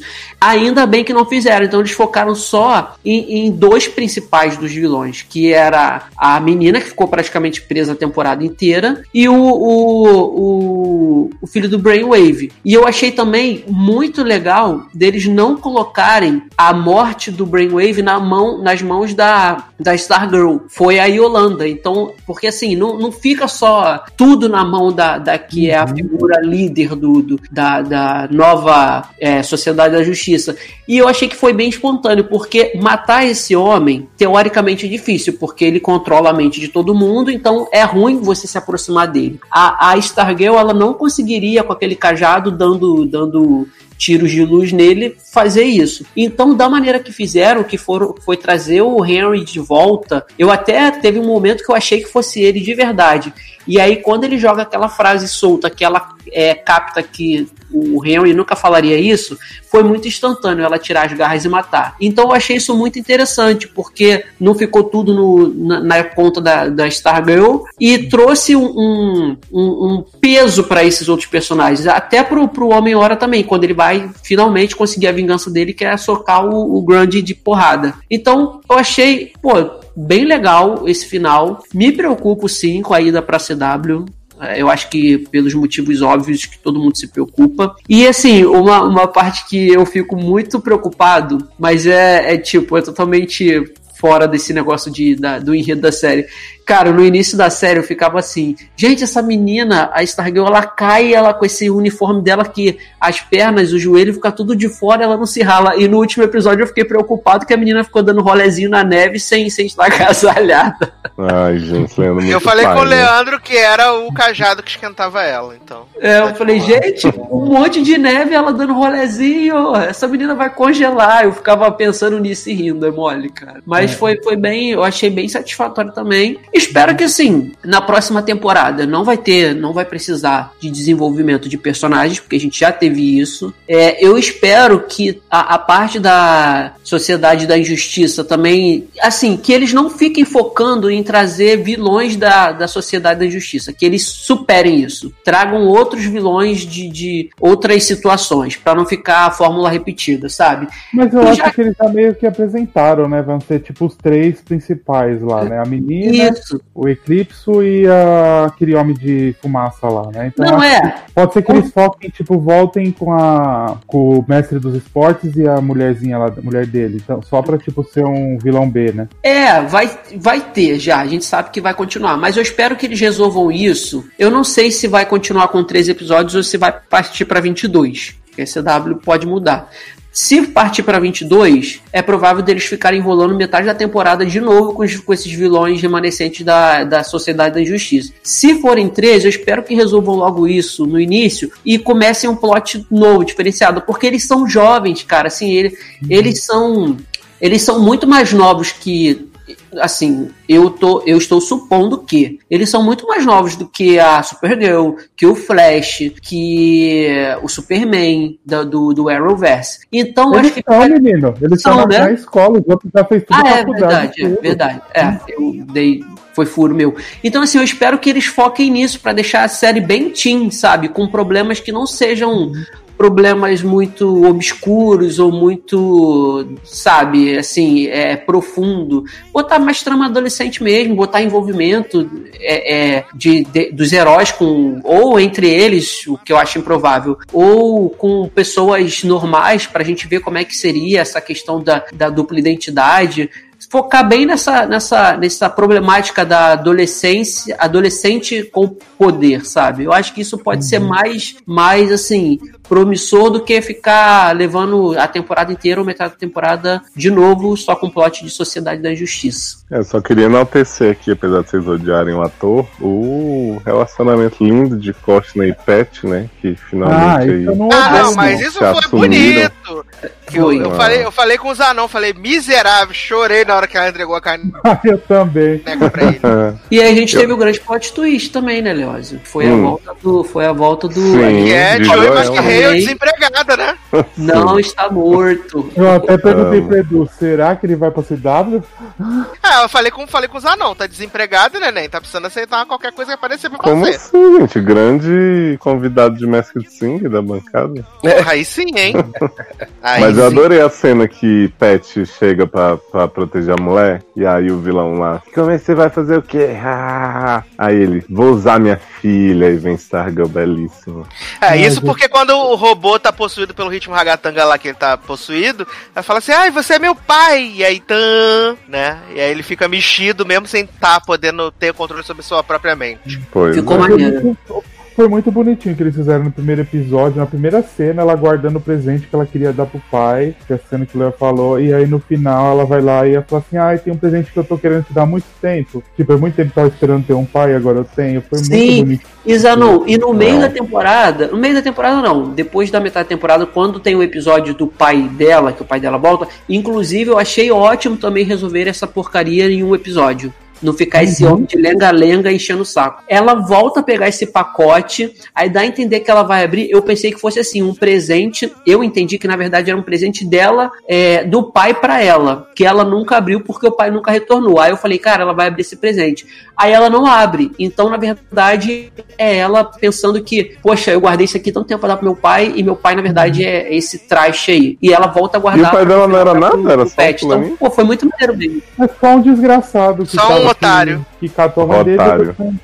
E aí, tipo, ele volta só porque a, a Courtney tem uma correntinha com a foto do pai, né? Não sei se você lembra. Uhum. Sim, E aí que não era Joel já. É, essa correntinha ela tem um, ela é um par que ele usa e ele deu pra ela. Pai- E aí ele só volta, ele só volta para pegar essa correntinha e vender e falar que ele vai comprar uma casa pro, pra morar e aí ele vai chamar ela. pra ficar. E aí tipo ela dá a correntinha, não fica aquele, ah, eu não vou dar a correntinha não, tipo, ele não me quer, né? Então eu vou dar pra ele, foda-se, eu não vou ficar segurando um bagulho que eu não, que o cara não dá valor pra mim, né? Exatamente. É, é bom que resolveram logo. Empoderadíssima, né? Costa? Não, mas eu, é que eu, eu falei disso aí. os personagens evoluem, tem cada um, a história evolui. Por isso que eu gostei tanto dessa temporada. E não é, é diferente das outras que tinha já de herói. E fica só naquela mesma coisa e sofre, que não sei o quê. Não, cada um chegou, tava num ponto, foi pro outro, a história faz sentido do começo ao fim. E eu espero que seja assim quando for pra cidade também, né? Coisas E a sabe o que, não que é, pode- é, sabe o que, que é legal também? Que agora a família dela inteira sabe Uhum. que ela é estável. Então eu acho que isso, isso não vai ser é, é, que se tiver um plot dela, por exemplo, começar a namorar alguém que não seja do meio, seja su- do meio super-herói, e ela criar uma dupla identidade pra isso, eu acho que ok, que é coisa de adolescente. Mas eu acho que se eles ficassem arrastando essa coisa dela da família, não da família, no caso, só da mãe dela e do Mike não saber quem ela é, é, que ela tem essa dupla identidade, poderia ficar chato. Então também já resolveram isso, já matou, não vai ter encheção de saco, a mãe dela também não vai ficar enchendo o saco com isso. E eu a- até pensei que, que ah, Eu acho que agora não, porque ele é muito novo. Mas dependendo da, da duração, de quanto tempo essa série vai existir, talvez o Mike assumir o lugar do, do, do, do pai no robô, talvez, pode ser, não sei. Ainda tem o plot da caneta também, Zanon, que ela acha que é uma caneta normal e a caneta fica lá que era do super-herói. Não sei se também pode ir pro Mike, alguma coisa assim, entende? Pode ser. É, tem, tem muita coisa que eles podem Leandro falar, assim, doido pra criança se heroizar. É, Ai, gente, tadinho, ele precisa, porque, como o Eduardo falou, cagam Só na cabeça humilhado. dele o tempo todo, cara. Dá muita pena, dá muita pena. Mas foi ótimo. Gostei desse final. Agora torcer pra, pra mão podre da CW não, não zoar com, com o plantão, né? Ah, e só uma coisa que eu concordo com o Edu, podia dar uma enxugada e ter uns 10 episódios. Ia ser maravilhosa do início ao fim. Também, É, eu acho também. que 13 teve umas enrolaçãozinhas ali que não precisava. Mas se tivesse três episódios a menos, tava maravilhoso. Concordo com vocês também, concordo. Então tá aí, né? Quando estrear a segunda temporada de Supergirl. Supergirl não, gente, Stargirl. Que a gente, Eu também Eita. concordo. que a gente não sabe quando vai ser, né? Em algum momento de 2021, se tiver vacina, né? A gente volta pra comentar aqui, então, o que achamos da nova temporada. Menino Taylor Rocha, Eu? que belíssima canção iremos tocar para passar para o próximo bloco desse podcast. Menino, é, vamos pedir aí. é, a gente viu hoje que. Matuê? Lipa- Não, né? Esse hit. É, a gente viu que Dua Lipa, né? Ela estragou, Estragou a a música música, né? que ela uma fez. Então, vou pedir a versão original, né? Pra gente poder limpar nossos ouvidos, né? De Levitating, né? Então vamos tocar Dua Lipa is an American singer who levitates. and it's all in the book. Adoro! Maravilha. Então vamos tocar, como diz Darlan, tiro lipa e a gente já volta.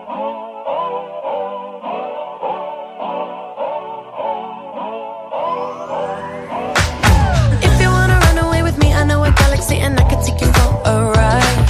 I had a premonition that we fell into a rhythm where the music don't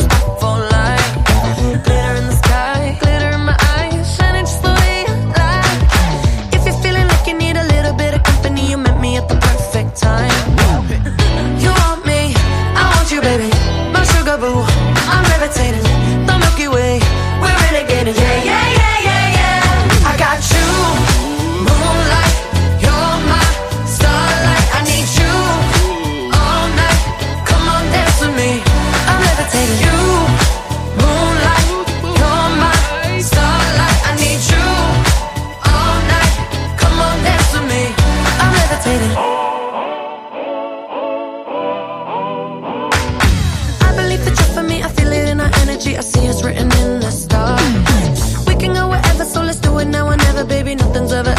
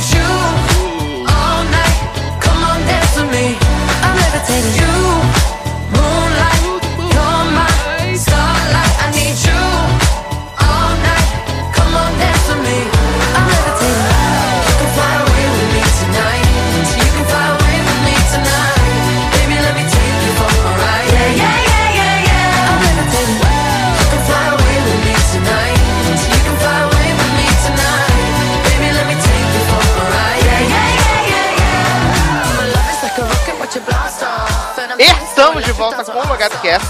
Aliás, a gente falou de Tiro Lipa, né? Hoje foi o auge, né? A gente tá gravando na quinta-feira, como vocês costumam saber. Hoje foi o auge, né? Porque a grande atração musical do Crono com- Encontro com Fátima Bernardes foi Ellie Gouldson, né? Olha! Maravilhosa.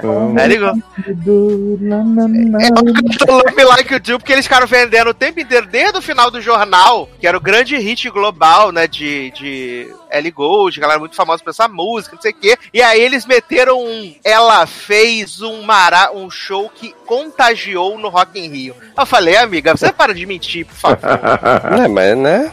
Existe Né? contágio bom, né? Contágio ruim. Contagiou Porque as de pessoas- Covid. que- Porque as pessoas estavam ali pra ver Cardi B, não tava ali pra assistir Ellie Gouldson.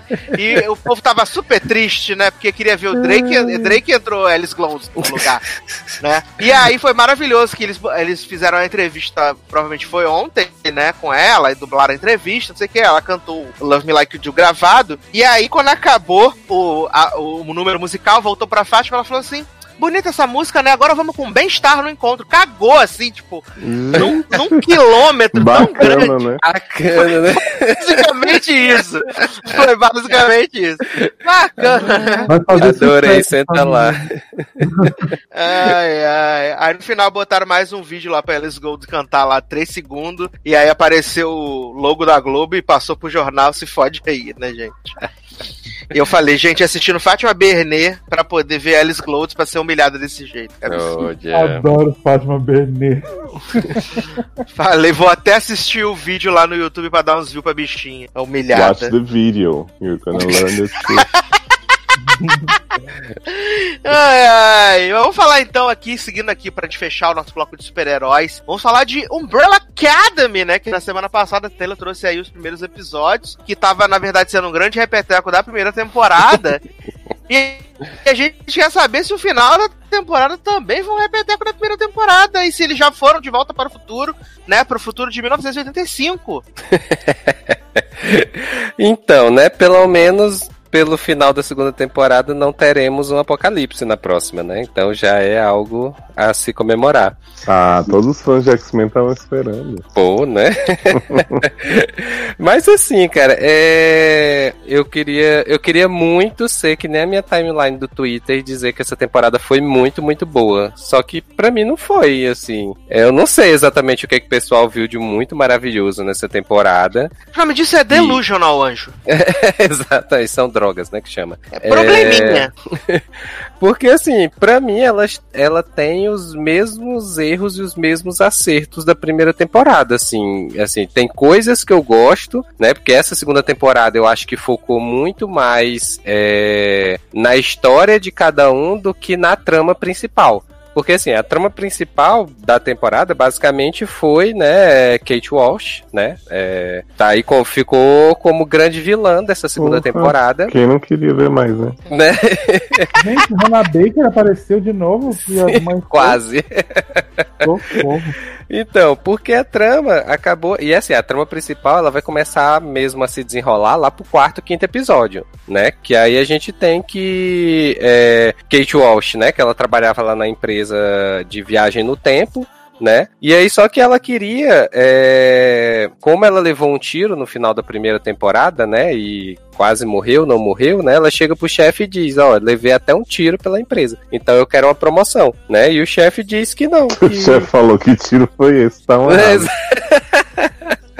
Exato. E aí cagou pra ela, né? E disse: Ah, não, continua aí, não vai promover nada, né? E aí ela fica puta com isso, né? E aí ela começa a pensar em algum modo dela, dela assumir o, a, a chefia da empresa, né? Que eu não sei se vocês lembram que o chefe lá da, da organização era o cara que tinha um aquário na cabeça, né? Que tinha um peixe que falava, né? Que? Então, não, eu não lembro se ele, se, assim, aí é falta de memória minha mesmo, eu não lembro se ele chegou a aparecer na primeira temporada. Mas é um cara que tem assim, o corpo normal, só que no lugar da cabeça é um aquário que tem. E aí tem um peixe dentro desse aquário que ele fica falando lá, né? E aí sai por um. Que tipo, um- bacana, né? Um microfone, um modulador de voz, alguma coisa do tipo assim, né? E aí tem este cara que é o chefe da empresa. E aí ela fica, ela fica procurando é, um jeito de, de assumir a chefia. E aí ela vai por dois caminhos, né? Que primeiro ela vai e negocia com o Five, né? Um dos irmãos lá, né? Que ela sempre tem essa birra com o Five, né? E aí negocia com ele, ó, você vai, mata o conselho da empresa, mata todo, todos os velhos da empresa, e aí eu fico no cargo e em troca eu dou uma maleta de viagem no tempo pra você e você leva seus irmãos de volta pra 2019, né? Que era o que eles estavam querendo o tempo todo, voltar pra 2019, né? De onde eles tinham vindo. E aí é, ela negocia isso com ele, o Five vai lá, mata todo mundo do, do, do conselho, inclusive esse cara da, do cabeça de aquário, né? É, mata todo mundo e aí ela dá uma maleta pra ele, só que ela diz que, ó, só tem uma hora e meia pra você usar essa maleta. Então você tem que reunir seus irmãos em uma hora e meia. E aí, tipo, eles estão lá na mesma cidade, né? Em 1963, lá em Dallas e tal. Ele É, canta When the Lights Go Out, Taylor. Não, não Ah, super. E aí, tipo, né? Logicamente ele não consegue reunir os irmãos nesse, nessa uma hora e meia. E aí essa história veio, contou uma história mal contada e foi-se embora. Morreu aí, né? Ninguém se importa porque não conseguiram usar a maleta, né? E ao mesmo tempo, é, quando eu falei lá no, no episódio passado, né, no, do, do Logado, o Diego, né, um dos irmãos lá do Umbrella, Virou ele a esquina tava- e chegou dessa vez. Então, né, menino? Ele tava lá no, no hospício, né? E lá tinha uma menina, a Laila, que tava junto com ele, que também era perturbada e tal, não sei o quê. E aí essa Laila ajuda ele a fugir do hospício, né? E aí você sempre desconfiando, essa menina tem alguma coisa, essa menina deve estar com algum problema, coisa do tipo, né? E aí o que é que a gente descobre? Que Laila, na verdade, é filha de Kate Walsh e tá esse tempo todo espionando o Diego, né? E aí, é, quando ela foge, é, junto com ele, do, do, do hospício, né? Aí fica nessa, e aí, é, quando ela foge, aí é, ela acompanha o Diego durante um tempo, até que ela reencontra a, a Kate Walsh, né? E diz, olha, eu tô aqui espionando o Diego e tal, mas tô me apaixonando por ele, né? E tal, aquela coisa. Aquele plot do espião que se apaixona pelo espionado, Se né? apaixonando pela pessoa errada. Exatamente. e aí o que, que acontece? No penúltimo episódio, a gente descobre que Layla também tem poderes. Né, que ela, até o oitavo episódio, ela não tinha demonstrado nada. Mas quando chega no episódio 9, a gente tem lá que os irmãos estão lá na, na fazenda da namorada da Ellen Page, dessa temporada e tal. E aí eles estão lá defendendo o filho da namorada, né, de Ellen Page. E aí chega Kate Walsh com a filha, e aí a Ellen Page vai lá, toda poderosa, porque a essa altura ela já lembrou quem ela é, já lembrou dos poderes tudo e tal, não sei o que. E aí é, Ellen vai e solta uma rajada de poder pra cima dela, e Layla não sente nada, ao contrário, né? Ela absorve e reflete o poder. Então a gente descobre que é, na verdade, tem um poder que é o de absorver o poder do- dos outros é, dos outros heróis, né? E tacar de volta. Tanto é que ela usa o poder da, da, da outra lá que falava, né? Eu ouvi um rumor que, não sei o que, ela vai e repete a mesma coisa com ela. Omelete humana. Hã? A omelete humana. Poder do rumor. Eu amo, eu amo, eu amo. Ai, morri agora. Isso, isso. It was not me who said that. It was for Luisa Moreira. Ai, ai. E aí, como ela tem poder e a gente tem que o plot inicial da história, né, é de que 43 mulheres do nada ficaram grávidas e tiveram as crianças, que essas crianças tiveram poderes e tal. Então os irmãos se tocam de que ela, na verdade, a Layla é, um, é irmã deles, né, irmã assim, né, faz parte dos 43, das 43 crianças, né, que nasceram no mesmo período, né, e aí ficam tentando convencer ela, ah, não sei o que, que você tem que ficar com a gente, porque a gente é tudo família, né, mesmo a gente nunca tendo se visto na vida. A gente é família porque a gente nasceu no mesmo dia, basicamente é isso, né? E aí, é, o que, que acontece? A Addison mata todo mundo, né? É, Kate Walsh mata todo mundo, né? Chega lá, mete o tiro em todo mundo. E aí você fi- e aí é o tipo de coisa, né? Aquele final forçado de que assim você sabe que não vai morrer, né? Os, os irmãos tudo, né? E aí o que que acontece? Né? O Five, durante a temporada, já tinha conversado com o pai dele e o pai dele tinha dito: Olha, você. Porque o Five tem aquele poder de que ele se teletransporta de um lugar para o outro, né? E aí o pai dele começa a dizer: Olha, você tem que começar a treinar, porque essa questão de você andar de um lugar para o outro, se você evoluir seu poder, você vai conseguir viajar no tempo, é, ou mais para trás ou mais para frente, mas você vai conseguir. Então, nesse momento que, que Kate Walsh atira em todo mundo, né? Ele não morre na mesma hora. E aí ele lembra dessa conversa que ele teve com o pai dele. E aí ele, né, queima o, o cosmo até o sétimo sentido. E ele consegue voltar no tempo. Né, até o momento antes de Kate Walsh atirar em todo mundo. E aí impede, né, Kate Walsh de matar os irmãos e tal. E aí salva o dia. Então, assim, basicamente foi isso que aconteceu na temporada. A gente teve Kate Walsh tentando ser vilã, né? E é, acabou frustrada, não conseguiu, né? E a gente teve os irmãos nessa história que, assim, é, como eu falei, né? A gente tinha, por exemplo, que a Alison tava na questão lá do movimento negro, é, que tava tendo no período período, a gente tem a questão de. é, acho que assim, cada um teve sua historinha, mas que,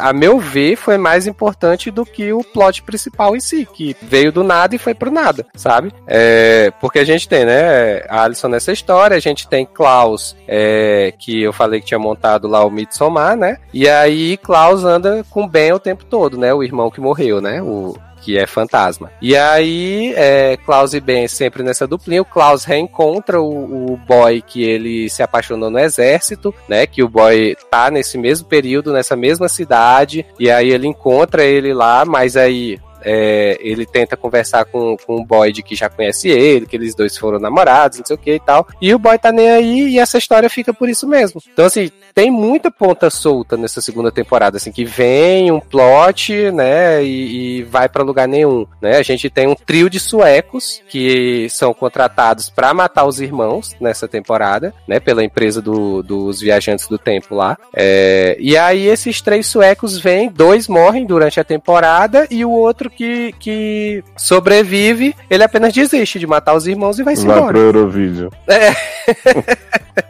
Exato. Então, assim, do- veio do nada e foi pra nada. Então, assim, eu acho que o problema dessa temporada é que eles tentam botar muita coisa e abandonam no meio do caminho os plots, sabe? Então fica assim muito solto, porque aí, tipo, Vânia teve a história que ela, né, como eu tinha falado, ela perdeu a memória quando foi atropelada e tal, não sei o que, aí ela tava morando na casa da, da família que atropelou ela. E aí ela, ela se apaixona pela mulher, né, pela esposa do cara, e a esposa do cara corresponde, né, e aí ela fica insistindo de que elas duas têm que fugir com o filho dela e tal, não sei o que, é, tenta, né, embarcar no romance sapatão, só que a mulher, no final das contas, acaba dizer, é, desistindo, dizendo que a família É, dela... hétero, não tem como, essas coisas. né?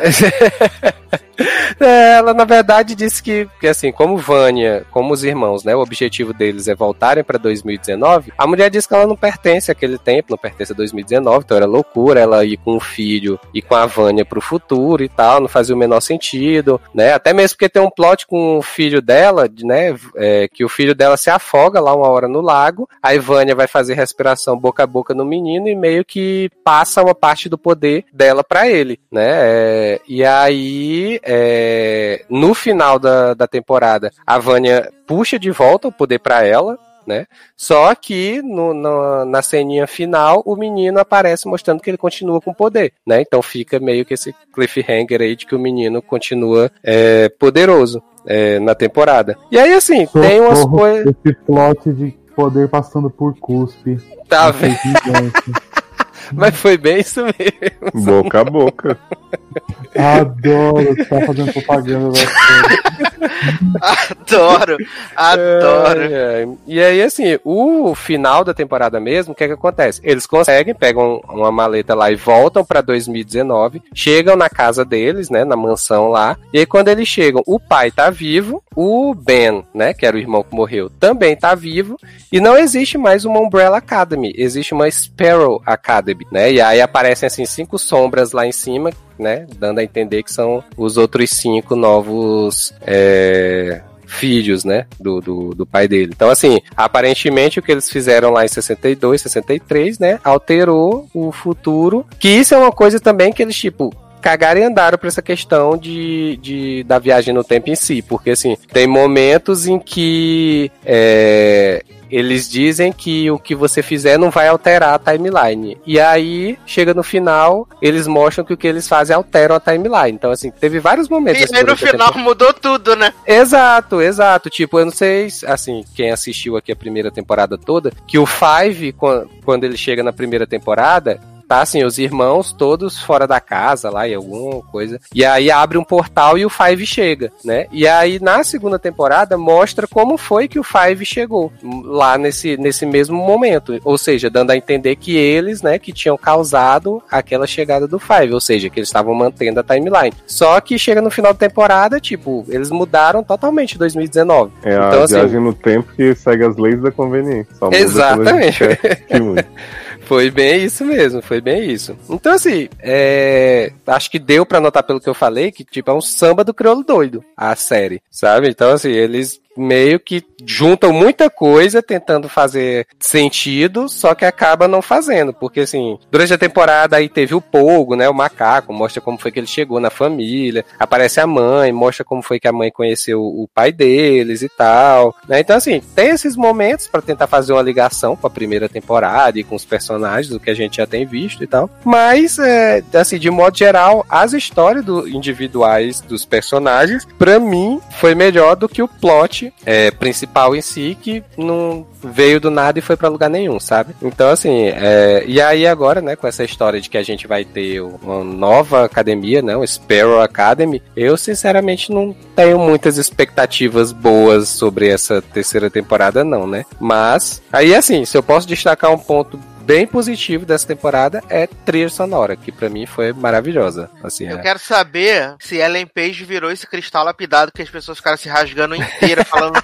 Meu Deus, nunca critiquei, maravilhosa, perfeita! Cara, cara, não tem, não tem como. Eu vejo ela em Page, eu só quero dormir. E aí, assim.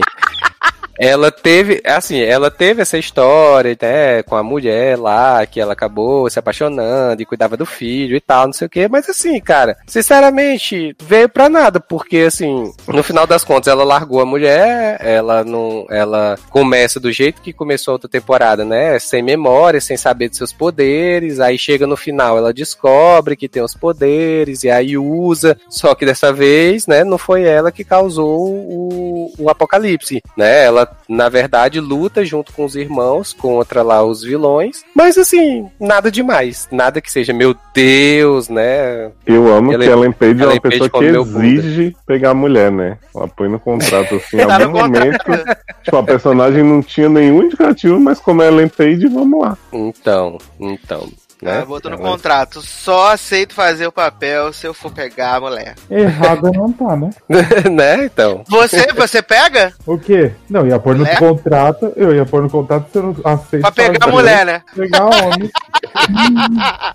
Ia botar no contrato que só trabalhava se fosse pegar a mulher, né? Não. Ah, claramente, minha cara. Ai, ai. Aí Taylor vai ver que na terceira temporada, na verdade, eles vão voltar no tempo pra desfazer o que foi feito agora pra poder voltar ao que era antes. Né, minha? Olha, eu Nossa, já tô cansei.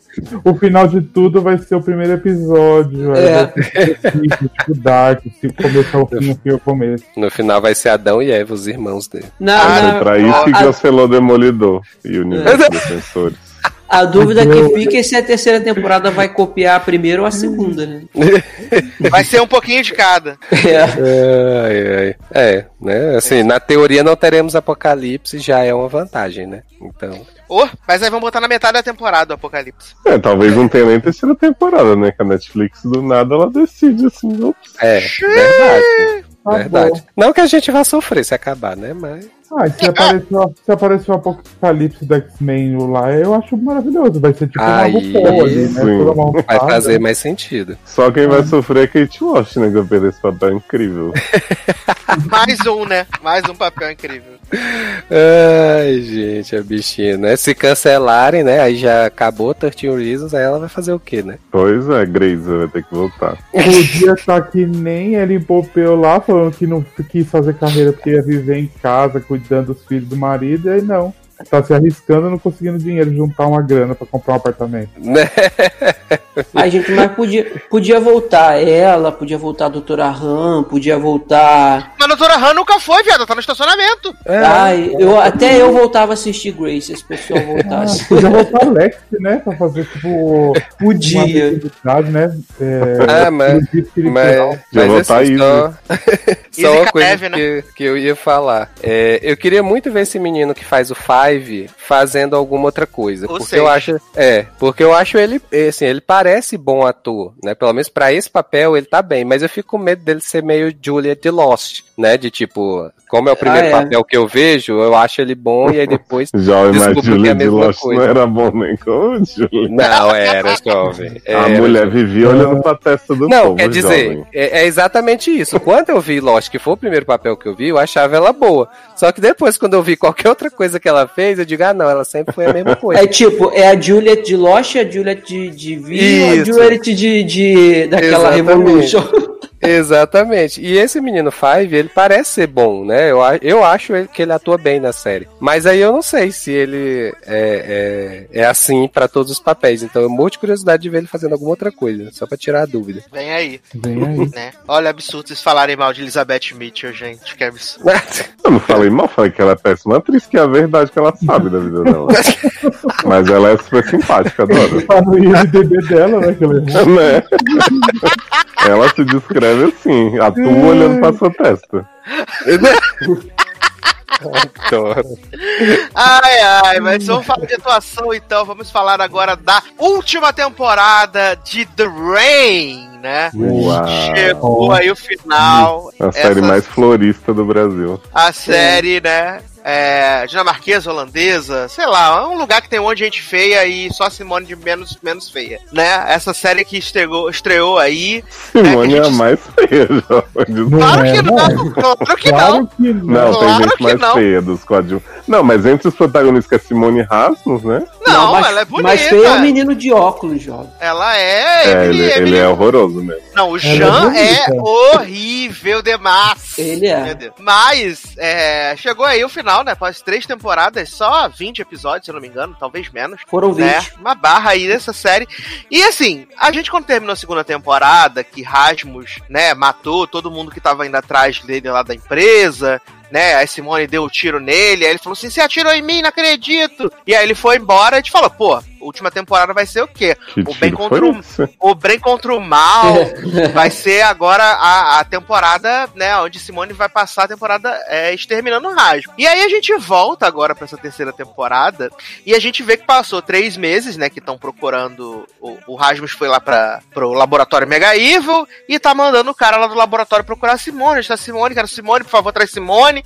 Na verdade, E- passou nove, né? Porque a menina tá pra parir. Não passou nove meses, não, menino! Ué, a menina já não tá pra parir? Ô garoto, ela fala que ainda falta dois meses pra criança nascer, viado. Então passou sete. Que- Nem sete, porque falou que tá procurando Simone há três meses. Mas menina, ela já podia estar grávida, não cresceu Ela podia já estar barriga, grávida, exatamente. Porque eles Ah, ficaram um sim. tempão lá no, no, no bunker lá do. escondido lá do, no bunker da. onde tava estudando pra acabar com o vírus do Rasmo, que tinha a meninazinha lá. Ah, o um filho, não é, o filho não é do menino, não? Não, é do o irmão da, da, da Lourinha. Eu não lembrava desse plot. Que ela, tinha, ela era, ela era a namorada dele, aí ele morre, e aí ele fica lá, e aí, tipo, meio que o Patrick assume lá a Ah, responsabilidade. sim. Eu não lembrava disso. Entendi. E aí, Rasmus fica nesse rolê de trás minha irmã, quero minha irmã, não sei o que, nananã, e Simone vai atravessar o.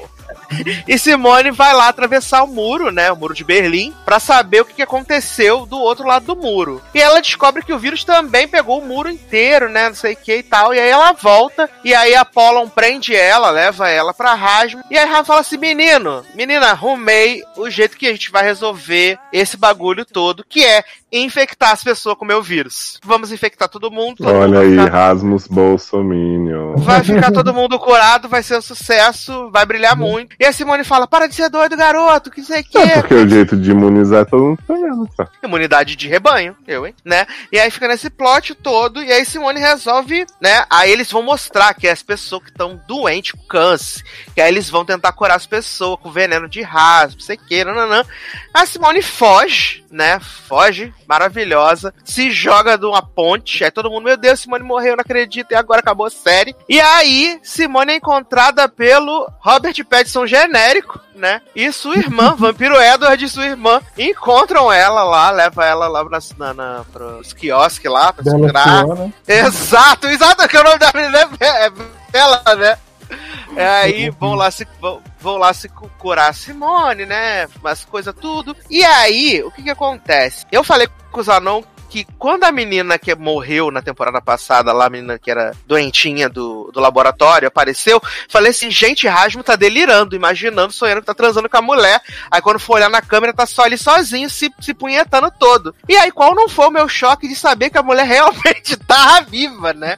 Quando ela aparece depois toda nos eletrodos lá, né? Fazendo os Mas, testes. gente, eu sempre soube que ela tava viva. Não tinha Não, como, jovem. morre. Ela morre e ela fica Ela- dentro do bunker lá, morta, sabe? Sim, mas ela ressuscitou com o poder do pau dele. É, ela morre, tá lá toda morta e ele pega o pau podre, enfia nela e ela volta à vida. Peraí, a, a menina do. a namorada dele nessa temporada? Aham. Nessa temporada, na Então, temporada passada. Então, no final da temporada passada, aparece ela abrindo o olho, cara, ela revivendo. Não aparece não, jovem. Eu revi Aparece. Aparece, jovem. Aparece, Eu garoto. não lembro disso. Gente, a Eu- gente comentou aqui que a menina abre os olhos. Sim, que ele, be- ele beija ela e tudo, e vai embora, e passa o Exato. tempo, ele, ela abre o olho. Só Ela se for um pós-crédito isso, hein? Eu acho que foi. Garoto. Eu não lembro se foi no programa mais, Só se for no mais pós-crédito, porque, porque eu assisti o, o episódio final até ah, os créditos começarem e não tinha nada. Porque assim, eu lembro que eu lembro claramente que a gente falou assim: "Nossa, virou virou mutante, porque agora ele passa o poder pros outros com beijo aí revive". A gente até Exato. comentou. É. É. possível, gente, mas também tem tanto tempo que a gente comentou esse rolê, né, gente? Pelo amor de Deus.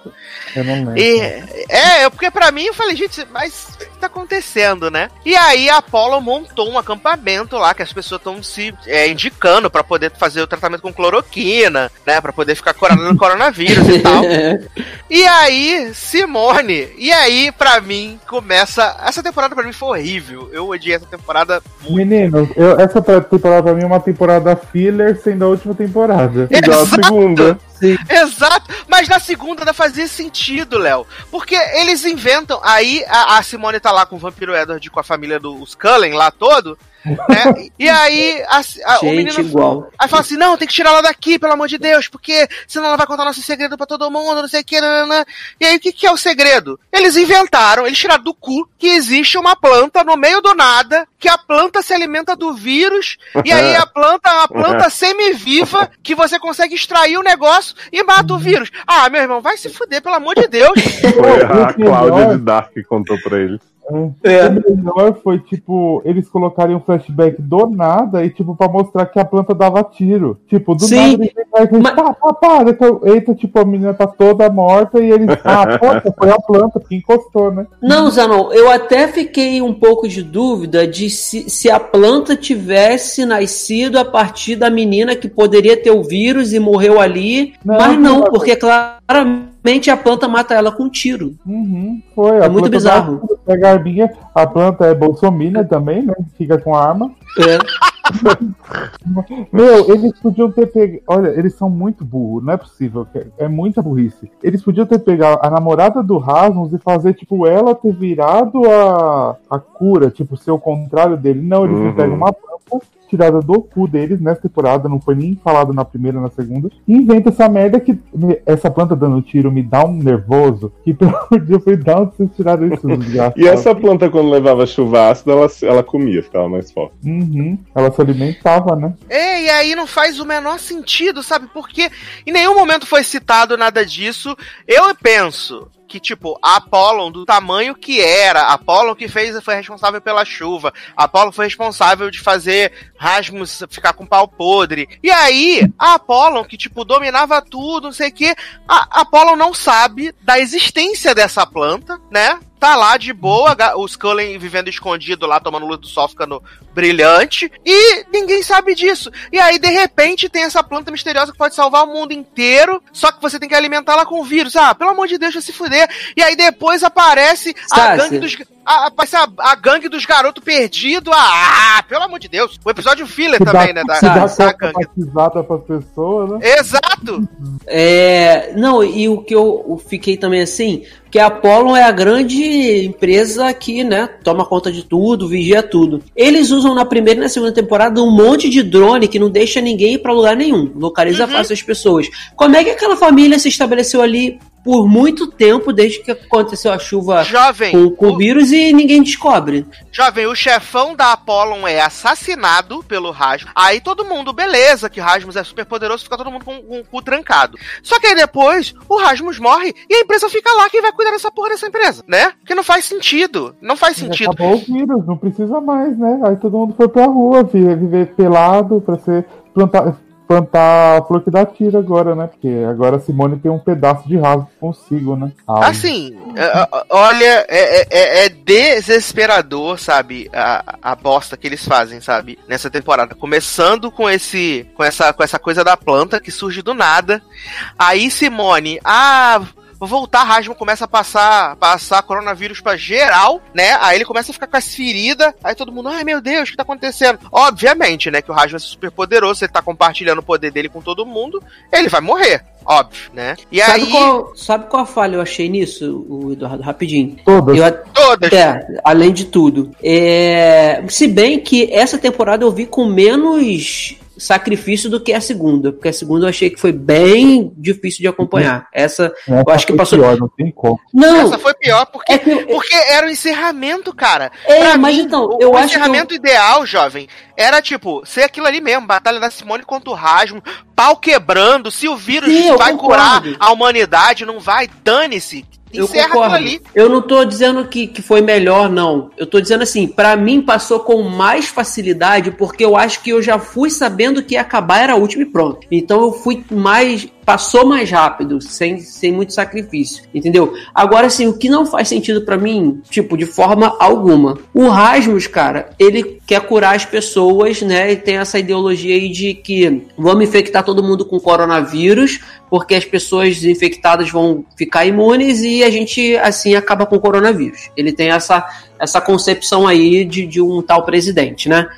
E aí, beleza, ele pega as pessoas doentes lá com câncer, taca o corona, taca o, o vírus neles e eles é, revivem ou não morrem e passam a ser imortais. E aí, quando ele quer matar alguém, ele faz o mesmo procedimento e a pessoa morre. Não faz sentido, cara. Porque se ele, ele passa o vírus da mesma maneira para quem ele quer matar e para quem ele quer é, que viva. E, e- menina, e tem dois não. efeitos diferentes. É a intenção do coração dele que muda. Não, menino, você não, você não ouviu o que ele falou? Num dos episódios ele fala: a pessoa, pra ela viver com o vírus, ela tem que zerar o sistema imunológico dela. Exato, Porque por isso que não eles dá tomam aquele rolezinho lá. Ah, Isso, então eu perdi isso. E aí, tendo os dois, aí, tipo, não consegue viver junto, né? Aí, Ah, então agora, só vive pra viver. então agora faz sentido, porque eles. Ah, então, entendi agora. Eu, me passou isso. Então, no caso, eles têm que. Quando eles colocam o eletrodo lá no Martin, é pra tipo matar ele pra ele receber o vírus. Porque se ele tivesse vivo, ele morreria. Isso, isso mesmo. Ah, sim. ah, Então agora foi. Menos mal. Mas sabe, qual que é o problema com o The Rain? Ele tava indo bem, acho que até metade da segunda temporada, mesmo sendo um pouco chato e tal. O problema é que eles começaram a inventar, tipo, o Rasmus ter esse poder de, de virar Super Saiyajin com vírus. Tem nada a ver esse vírus rondando ele lá, tipo, uma aura escura. Começou, aí começou a dar errado aí, porque até então tava, era podre, mas não era tipo, dava pra ir, né? Aí começaram isso, aí inventaram essa porra dessa flor, e aí começaram a inventar uns negócios que o Rasmus tacar o vírus, tipo uma chuva de, sei lá, que faz na pessoa. É ridículo aquilo. Como é que o cara vai sair? Sai um monte de vírus dele, ele vai criando vírus e vírus e vírus, e aí ele começa a ter umas feridinhas, que até agora não tava tendo também. Depois de matar uma cara E assim, Zanon, pelo menos pra É. mim, o interesse nessa série, do começo, que ela é super misteriosa, que a chuva matava todo mundo, eles passaram anos no banco, e aí tinha vários bunkers. E aí, tipo, no fim da temporada eles revelam que o pai de Rasmus e o outro cientista Mega Evil criaram esse vírus tal, que resumiu tudo a isso. A partir daí a série ficou só nisso. E, tipo, não tinha mais nada. Era Rasmus, podre de Rasmus pra tudo, tipo assim, era um mistério super intrigante que se resumiu a uma pessoa, um revoltadinho, um adolescente, que a gente viu crescer, que a gente achava super fofo, não sei o que, aí de repente ele botou na cabeça dele que ele era o, pi- pirocudo. E aí eu fico, cara, como destruir uma série, né? Parabéns. É, era Rasmus assim e, Sim- e Simone, preciso curar Rasmus. Tem que curar Rasmus. A cura pra Rasmus. Pelo amor de Deus, vamos curar Exato, Rasmus. tinha todo mundo ali, não tinha, sei lá, podia ter outras pessoas com esse, sabe? Podia ter uma coisa muito maior por trás. Não, Rasmus, a Flor e Simone. E tu- não, e todo mundo ali, meio que quando chegava perto da Simone, começava a conviver com ela, era simplesmente matava todas as ambições de qualquer Uhum. pessoa, em qualquer sentido, pra virar a única ambição dela, que é que curar o Rasmus. Simone. Isso. É, agora, sabe também o que. que É, é, é, só para completar, não. Essa, é, a, a, a série ela vai perdendo sentido já desde o do lado do início da segunda temporada, quando eles descobrem que o título da série, que é The Rain, que é a chuva que causa isso, não faz mais efeito nenhum. Tipo, acabou. Então já não tem mais, já não faz mais sentido desde o primeiro episódio da segunda temporada. O- pelo menos o título da série, né? Sim, Não, mas eu quando que eles veem, assim, quando é eles veem que a chuva não é mais tóxica, já acabou o rain do rolê. É, mas eu acho que é interessante porque eles levam pro outro lugar a série e tal. Só que assim, se é bem feito, a gente não reclama, né? O problema é que não foi bem É. feito. Porque o que eu disse pro Leandro, não tendo mais a chuva, se o Rasmus resolvesse ficar no canto dele, vou ver minha vida aqui com meu pau podre e minha namorada, não teria mais conflito nenhum. Podia todo Não mundo teria. seguir a vida. Uhum. Não, mas eu acho assim, que tipo, eles, eles foram pra um caminho legal, na minha opinião, tipo, pegaram os dois irmãos que eram protagonistas, uma ficou, continua indo do lado bem e ele foi por outro lado. Se eles tivessem feito isso direito, eu acho que teria, sido ficado, teria ficado muito melhor. Mesmo que eles, esse lance deles tendo vírus e tal, não tacar vírus nas pessoas daquele jeito e aí a pessoa. Não, tudo bem ele ter vírus, mas a série se tornar só isso. Simone quer curar, Rasmus não quer ser Uhum. curado. A morte dele ser a solução, por mais que seja poético. Ai, olha o mundo que você criou com seu sacrifício, não sei o quê. Tipo, antes de descobrir que Rasmus não podia morrer, todo, todo o lance da Simone era: preciso curar meu irmão sem ele morrer. Tipo, não pode ser essa solução. E aí você dá essa volta inteira de duas temporadas na série pra no fim ele morrer, eu fico assim, ué, gente, resume então, né? não No final ele virar adubo de planta. E é o que vocês falaram, essa empresa passou anos pesquisando um monte de coisa, não sei o que, nunca ninguém pegou uma flor dessa planta. Uhum. Não é, menino, é planta exclusiva dos Cullen, sabe? É, Olha. E não mostrou nem como essa planta surgiu do nada, né? Sim, Assim, assim como eles colocam aquele flashback no começo do episódio das pessoas correndo dentro de casa, entrando nos ônibus, o homem sendo atropelado pra nada, né? Gente, e aquela cena que a. Verdade, isso não serviu protegendo pra a nada. planta? Exato. Fica Ah. assim, me mata, mas não mata a planta, por favor. Errado fica rondando ela assim. Eu tava esperando a cena dele passar correndo por ela e, tipo, dar uma mordida assim, comer uma flor.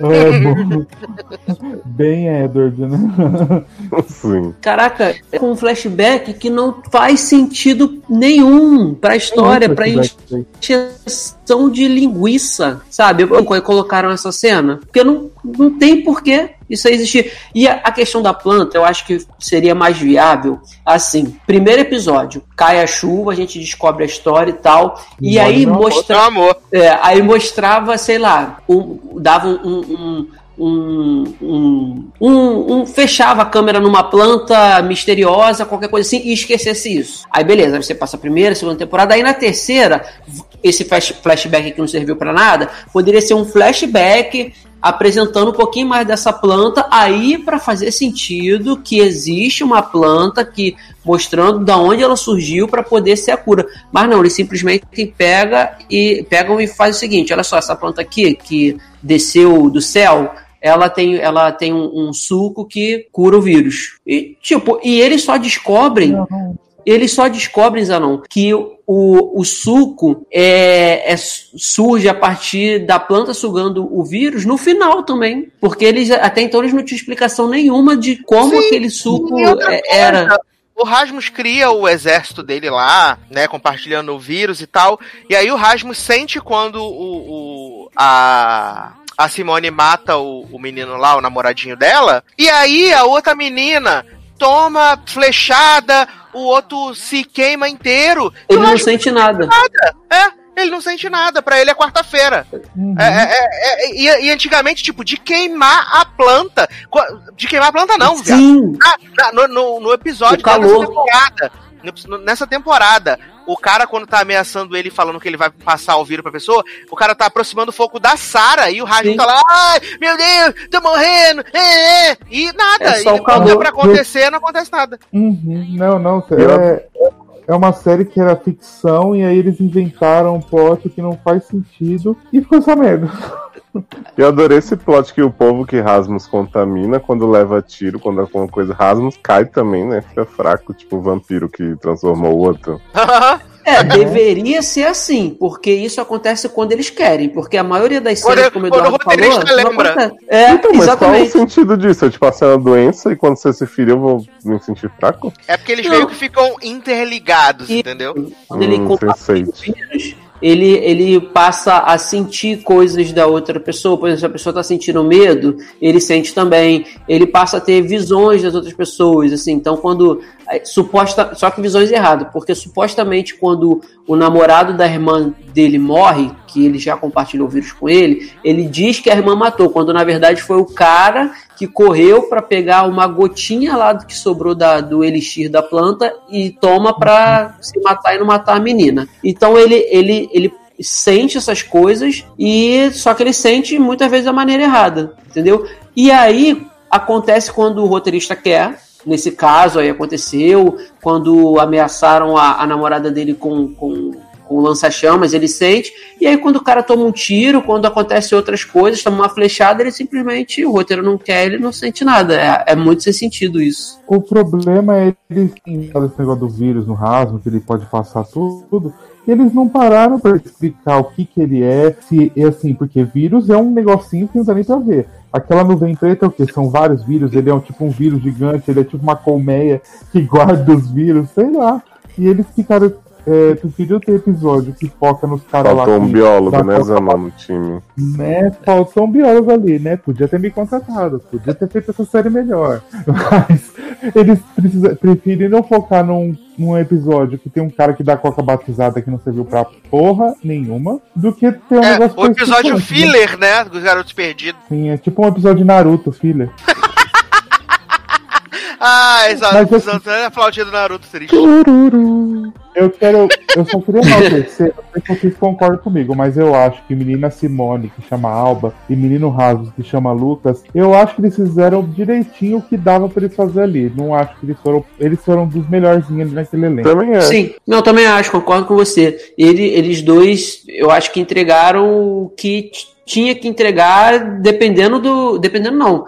de acordo com, com o que chegou para eles, entendeu? Eles, assim, é, não são ruins. Agora, é, é, na, na verdade, eu não achei a questão da atuação muito ruim. Até o, o feioso do Jean, ele. Ah, o papel não dá, dele. Leandro. Não, mas o. Não, não Olha, elogiando, não. Mas dá a entender que o papel dele é exatamente esse. Ele é uma pessoa que ele não sabe fazer nada. Ele é medroso e ele tem uns trejeitos que passa isso pra você, entendeu? Mas, não tô dizendo não que. tem porra nenhuma. A pessoa, quando ele entra e não sabe fazer nada, ela evolui pra fazer alguma coisa. Ele Não, ele não evolui. ele foi pro zero. É, ele, ele não evolui nada, nada, nada, nada, nada. Em questão de, de o personagem dele é o mesmo sempre, entendeu? Mas até que a questão da atuação pra mim, tipo, é tranquilo, não, não incomoda. Até porque a É, gente não entende que eles falam, né? Exatamente, eu ia falar isso agora, porque é difícil, não é a nossa língua, então é mais complicado você saber se como é que é a entonação do, do pessoal e tal, coisas que é mais fácil você descobrir Não, mas- assistindo a série brasileira, né? Sim, mas eu falo porque assim, eu comprei muita relação dos dois como irmãos, assim. Até os momentos que ela tava preocupada com ele, ou ele Uhum. meio que atrás dela querendo matar ela, mesmo assim eu via que, tipo assim, tanto que no final, mesmo que é uma bosta, eu achei, tipo, eu consegui comprar que eles estavam se despedindo ali, que era o que tinha que fazer. Mas não é isso, né? É, agora a Rasmus botar a mão na flor, virar um arco-íris de energia e acabar a- a- o vírus do mundo, achei um pouco, né, meu? E ter um eletrochoque ali no final. né? Exato, apareceu Nossa. aquele cho- choque do Não, trovão. e eu eu fui falar com o Leandro que eu não tinha entendido muito bem o final, porque, tipo assim, Simone tá lá, o mundo sendo reconstruído, eu falo, ah, é raso, menino. Você ia adorar saber que você causou tudo isso como se estivesse maravilhoso ali, né? Aquele mundo fudido. E eu É. pensei assim, ele não ia adorar saber, gato, porque ele podia ter deixado vocês quietos reconstruindo o mundo, não tinha mais chuva, não tinha mais nada. Ele era o vetor do bagulho, né? Exato, tipo assim, se tivesse alguma outra coisa que, tipo, só Rasmus pudesse parar. Mas não, a única ameaça era Rasmus, então ele não ia ficar feliz de, ó, seu sacrifício fez o mundo voltar ao normal. É, Porque o vírus era dele, né? Não tinha outro lugar, né? Pelo que eu me lembre, né? Pois é. Olha, assim, uma decepção pra mim, de verdade. É, tirando os meninos, os atores, né? Porque eu acho que os atores, dentro do que eles podiam fazer, fizeram direitinho, foi legal. Mas foi uma decepção essa terceira temporada, Sim. sabe? Foi horrível. Ainda bem que não arrastaram pra mais uma, né? Não, até porque se você ter mais uma, eu não ia assistir. É. Simples assim. Não é, o, o que me, o que Claro me que fez. ia, Jovem. Não, eu, eu acho que o que me fez realmente voltar pra essa terceira foi o fato de saber que seria a última. Porque se não confirmassem isso, eu acho que eu também não veria, não. É, eu também não. Acho que eu não teria visto nem essa terceira mesmo. Eu tinha terminado. É. É, exato. Porque já tinha sido complicado seguir lá, terminar. Aí o cliffhanger é até legal, né? E aí quando anunciaram que era a terceira, você dá mais uma chance e é a última, Cara, né? pra mim, a segunda, ela começa no mesmo ponto que ela termina, então não teve nem chance de eu voltar pra ver essa temporada inteira. É, no final Temporada, bosta. temporada filler, né? Igual. É. Então, mas a segunda já é filler, aí? Se essa é pior. Essa é pior, muito pior. Horrível, gente. Ninguém merece. Mas tá aí então, né? O que achamos da encerramento aí de The Rain. Se você gostou, parabéns. Se não gostou, caixão vela preta. É... E eu queria que Márcio Zanon trouxesse uma belíssima canção para irmos para o último bloco desse podcast, aonde, obviamente, guardamos o melhor para o final. Então, né? Eu vou pedir. Na verdade, agora é um K-pop cantado em inglês. Olha, Oi? é uma pop, né? I love this genre. Hey, K-pop. The video. Então aí eu vou pedir a música da Riolin, que é a minha. que eu já pedi várias vezes aqui no. Adoro Italina. E a Adoro música, Criolina. e a música chama Nine Lives. É muito bonitinho, o clipe é maravilhoso. Assistam. Ah, watch the video. Ai, ai. Então vamos tocar a música das nove vidas e a gente já volta. I can't tell the secret I'm keeping. I'm falling for a stranger. Yeah. Feel the love, feel the love. I can't go first in my feelings. 'Cause all I see is danger. So come and talk to me, baby, talk to me, baby. Love if you wanna love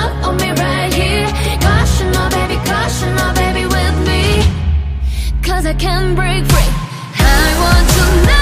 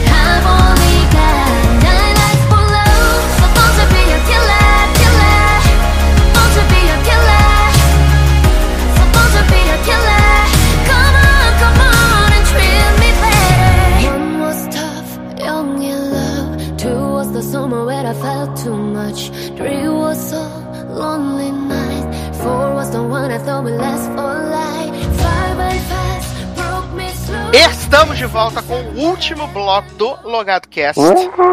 Agora para falar de duas películas maravilhosas, uma na Netflix, uma no Prime Video, né? Qual será a melhor, hein? Você deixa. É, E vamos começar então com a película da Netflix, né? Um novo filme original da Netflix aí, Dançarina Perfeita, protagonizado novo por, Sa por Sa- Sabrina Carpenter, né? Filme que já estava sendo muito julgado nas internet sobre, né, a militância que nunca dorme, a militância que matou Gretchen, que tava julgando muito o filme aí sobre ser o filme da branca que abusa, explora as outras minorias pra poder se dar bem, né? As É pessoas claramente mentira? Não. não assim, mas É, Gente, juro que enxergaram isso? Menino, então, o trailer me pareceu isso também quando eu assisti. Aí eu vi o filme e assim, tem um pouco disso, mas não é tudo isso, entendeu? Exatamente.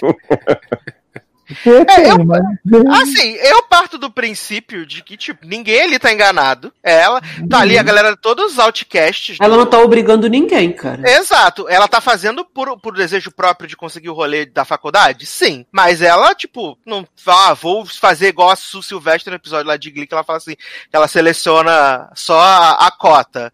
Porcelain, né? Asian, Other Asian, que é maravilhoso, aliás, né? Mas acho que não é a intenção. Eu acho que a, a, a, a gente tá muito ligado, tipo, tudo é- precisamos militar, gente. Calma. Jovem, calma. mas muitas coisas não é intenção, assim. Eu não acho que o filme perde, meu Deus, que coisa horrorosa. Mas é muito claro quando você para pra ver a escalação do elenco, assim. O, eu até comentei isso no, no Twitter com o Vitor Muraoka, que a gente tava falando que, assim, amo Sabrina, acho ela É perfeita. Mas, tipo, você pegou um filme com uma sidekick negra, né, que é a Jess, incrível também, por mim seria protagonista. É a melhor personagem Com- do filme. Adoro. um vilão negro e um par romântico negro e uma protagonista branca. E que tudo gira em torno dela. Então, assim, Uhum. tipo, é, meu Deus, absurdo? Não é. Mas, tipo, se você parar pra pensar que a maioria desses filmes de comédia romântica da Netflix não tem, tipo, tirando Lara Jean em Pra Todos os Garotos, mas, tipo assim, é sempre a mina branca e a diversidade fica nos coadjuvantes, entendeu? No caso de, de Sabrininha. Que eu amei o filme, mas, assim, eu acho que tem esse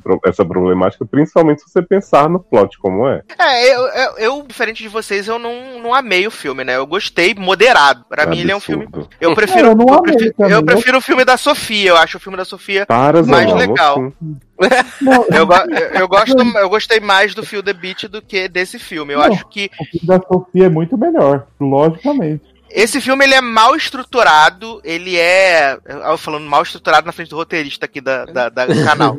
né? Mas, assim, na minha opinião, ele é mal estruturado, é- ele é mal dividido, as coisas acontecem de formas muito abruptas, então vão acontecer numa. que acaba ficando sem impacto pra mim, né? É, eu gostei do elenco, tirando a Sabrina Carter, eu não gosto dela, acho ela fraca. Como cantora, bacana, mas como atriz, eu não acho ela essa. Que absurdo. Essa Coca-Cola toda não. Até porque ela não tem papel quase nenhum, né? O papel mais longo que ela fez na vida dela foi, aqui, foi o, o reboot do, do Girls, do Boy Meet World, que foi o Girls Que Meet World. isso? O papel Girls icônico que ela tem de irmã da Autona.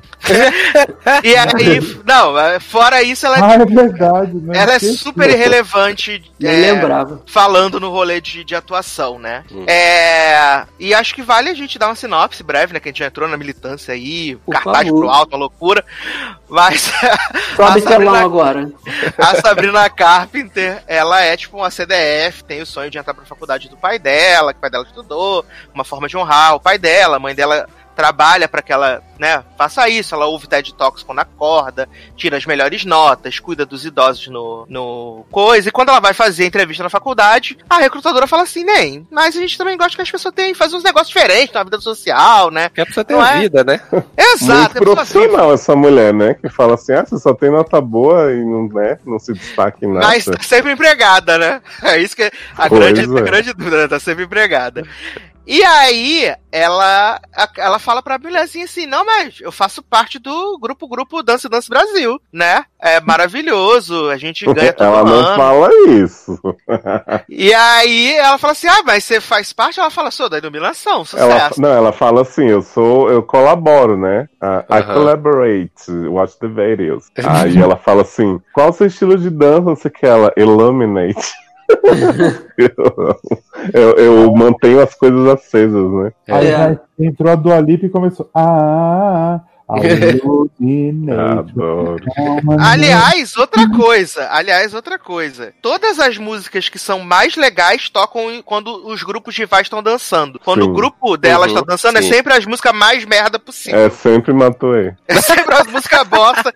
tirando quando Sabrina está dançando sua própria música, né? Fazendo a sua própria performance com a sua própria música. É... Tirando Ó. o Tchega Tchê que é o hino desse Então, filme. Sasser tá elogiando o K-pop, porque ele falou que é o festival que, que dança as melhores, então. Elogiou. E, e aí, o que que acontece, né? Ela tenta entrar no grupo de dança lá, que é comandado pelo Kid Flash, que tá mais garotona do que nunca, né? Kanan, né? O namorado de Simon. vida, gente. É, Ele rainha tá- maravilhosa. Louquíssima, maravilhosa. Juliard, nunca critiquei. É.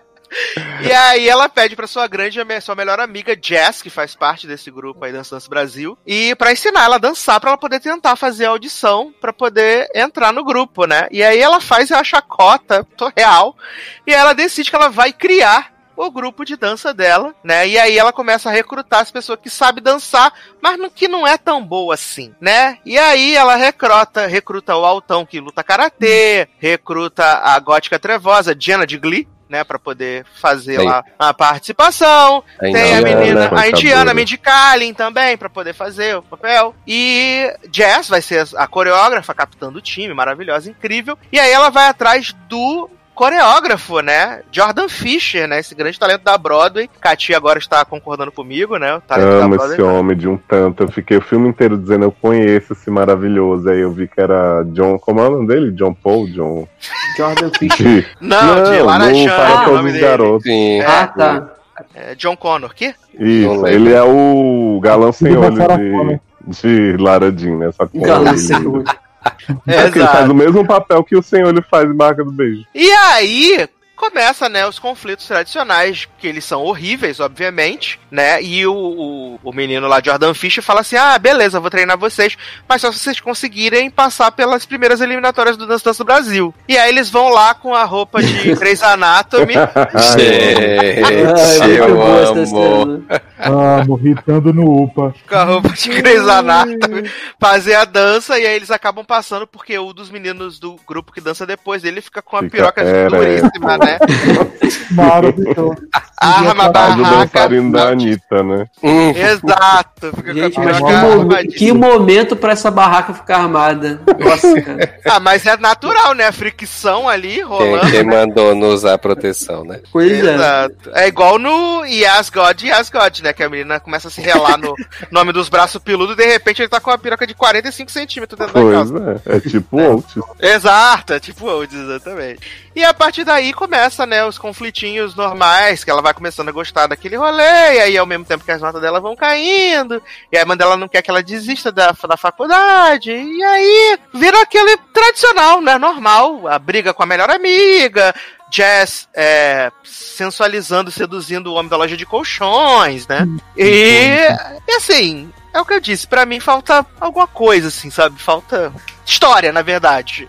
Não, falta, falta conflito. Eu tô Menino, muito preso nos mim- conflitos atualmente. Depois que eu vi Barraca do Beijo 2, pra mim Né? filme é Oscar nomini perto daquilo. Então, Pois é, sabe, você gosta de Barca do Beijo 1 e tá falando mal desse filme. É, Mas pelo menos o filme tem um conflito, tem uma coisa acontecendo aqui, é tudo muito resolvido Mas muito Esse tem- rápido. tem um conflito, jovem. esse É tudo tem. muito resolvido muito rápido. Ah, Cara- eu acho a duração perfeita desse filme, sinceramente. Eu Não digo, nem não digo nem duração, jovem. Eu digo realmente a forma com que a história se desenrola, porque se perde um tempão. Ah, você queria que ela ficasse meia hora fora do time, o povo sofrendo, depois o homem. Eu tinha que ter um- um- uma razão, sabe? Porque, Não. tipo, fala assim, o homem quebrou o joelho. Aí ele esquece que ele quebrou o joelho, porque ele dança, faz pirueta, trepa no ventilador, ele esquece que ele tem o Ele não quebrou o ferrado. joelho, ele lesionou. Mas, jovem, ele não consegue fazer um dois pra lá, dois pra cá no começo do filme, que ele cai, Ai, e ai meu Deus, vou fazer, gelo. Vou fazer a massagem aqui, aí depois no final esse homem tá pulando, Ela trepando, fez fazendo a massagem perfeita tomou que ela é um sem cara, e Ela é massagista perfeita, né? Ele esqueceu até que ele é formado na escola e dançou lá no final com o povo. Sim, e ele fala. Ela Eles fala, né? Acho que a gente perdeu tecnicamente, porque você não podia estar lá. Hum. A gente perdeu pra ganhar. Assim, cara, eu sinceramente, eu, eu, eu acho que eu até preciso em determinados filmes ir para ir com esse olhar que vocês apresentaram aqui no início, né, da questão da militância e tal. Eu Não, realmente jovem, não precisa, não precisa. não, não, eu vou explicar. Eu vou É explicar por quê. possível assistir um filme só para assistir o filme. É, não, sim, jovem, eu mas também dá pra acho. assistir o filme e pensar nisso, curtir o filme do mesmo jeito. É, você não concorda Eu- que ninguém precisa pensar.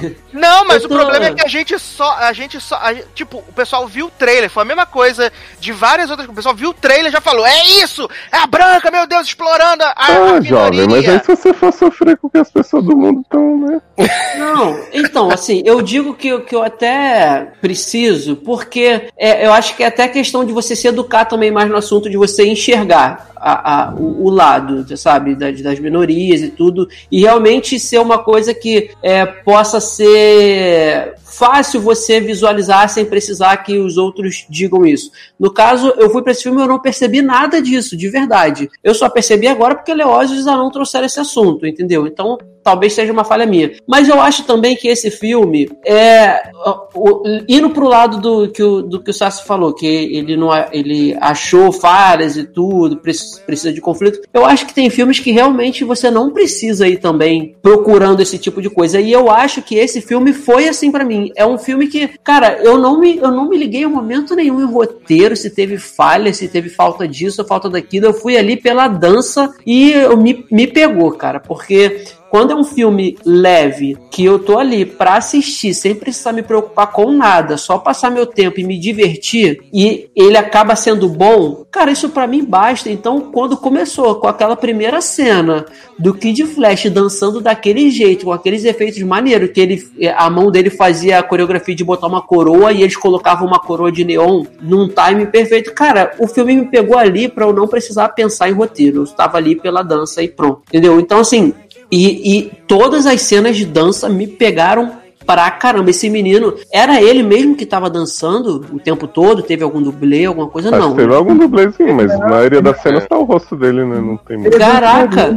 Ele faz vários vídeos dançando. Ele tem um É. dançando BTS. Maravilhoso. Olha, eu bato palmas pra esse menino porque foi, foram as cenas dele dançando e do grupo todo, assim, foram sensacionais. Eu fiquei de boca aberta com, com, com o que ele consegue fazer, sabe, na dança. Então eu fui pra isso, cara, sabe? E eu me diverti pra caramba, sabe? Eu sabia que o filme ia ter todos os clichês possíveis, sabe? Dela é, desistir e aí ir mal na, na outra área que ela era muito boa, e aí depois ela se tocar que ela começou a se apaixonar pra dança e ela tinha que fazer aquilo ali e ter essa virada. Eu já fui preparado para isso, então não me, não, me, não me decepcionou o filme.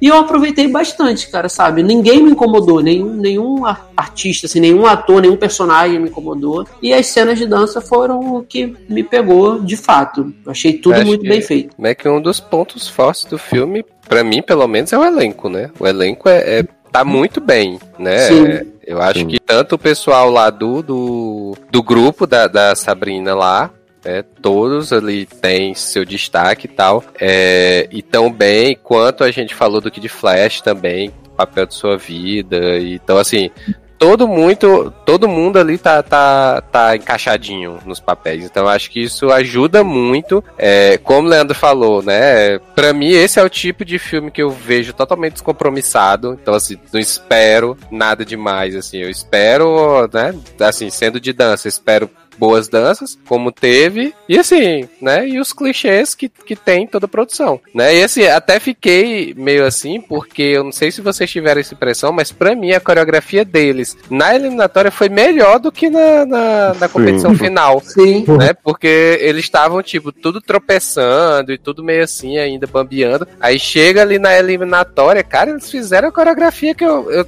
terminou, eu bati palma, eu digo, pronto, pra mim tá ótimo, vocês Sim. já arrasaram bem aí e tal. E aí quando chega na, na competição, eles fazem uma coreografia mais solta e tal, não tem tanta assim marcação e tal. né? Então, achei, achei bem engraçado essa parte da, da última coreografia não ter sido exatamente a melhor. Eu acho que eles quiseram ir naquela de cada um mostrar o seu estilo, que eles mostram no ensaio Sim, da casa de repouso. exato. Só Aham. que isso não ficou tão claro no, no palco, né? É, exato. Acho que na própria, na própria edição da, da É. cena acabou não ficando. Até porque eu tava mais preocupado com o Queen dirigindo sem saber como, né? Controlando direto, né? Achei que ela ia morrer a qualquer momento. Ah, mas Olha. olha, eu concordo com o Sassi que esse problema do roteiro, que ele é meio podre, né? Porque assim, pra mim o elenco é tão carismático que eu consigo não prestar atenção no roteiro. Mas assim, eu acho que o Sassi tem uma, um lado que ele, tipo, tá falando certo. Às vezes ele acerta falando alguma coisa, às vezes. Tô brincando, amigo. Fala, para de ficar nervoso. tá chato. falar. Vai gente.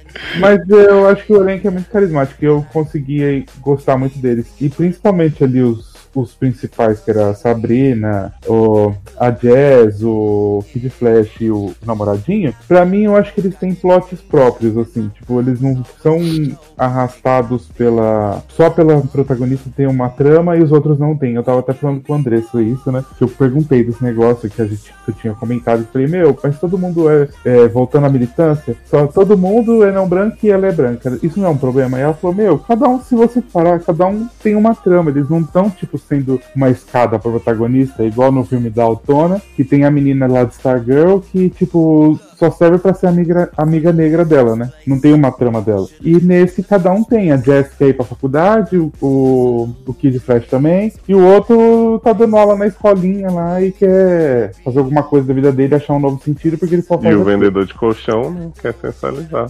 Sim. É. Maravilhoso. Eu tava falando até com o Edu disso, que a gente quer um spin-off, né? De Jazz e Kina na faculdade, tipo Rachel e Kurt em meada, né? Mas eu acho que vai ter um segundo filme, vocês não sentiram, não? Vai mesmo. É, Eu porque entendi. conseguiram juntar os três protagonistas de Nova York, provavelmente deve ter. Pois é. E aí, Glee Nova York. Vai ter É. Perfect 2. Amo. eu, eu achei que assim, quanto a filmes adolescentes na Netflix, eu normalmente não me envolvo porque eu acho que são histórias muito. Tipo, se você pegar esse filme, Dançarina, ele tem uma fórmula de comédia romântica antiga, assim. Tipo, ele vai, tem um conflitinho ali, né? Como o Sassi disse, o conflito final é realmente muito rápido. Eu entendo isso não ser, tipo, perfeito, assim, mas Pra mim, que eu vejo esse filme da Netflix, que eles vão criando uma barriguinha, assim, tipo, ele apresenta, não sei o que e tal, e aí de repente parece que esqueceram de roteirizar e vão só, tipo, filmando o dia a dia. Deixa sabe? levar. Muita... Exato, isso me irrita muito nas coisas da Netflix, porque é o tempo inteiro nessas produções pra jovem. E esse filme me deu um gostinho, assim, de comédia romântica das antigas que eu tava sentindo falta, sabe? Então acabou. E mais isso do elenco ser muito carismático e tal. Das cenas serem realmente engraçadas, não sei, tipo, barraca do beijo, o menino fazendo parkour na escola, tentando impedir a amiga de falar merda, Uhum. que eu fiquei bem feliz.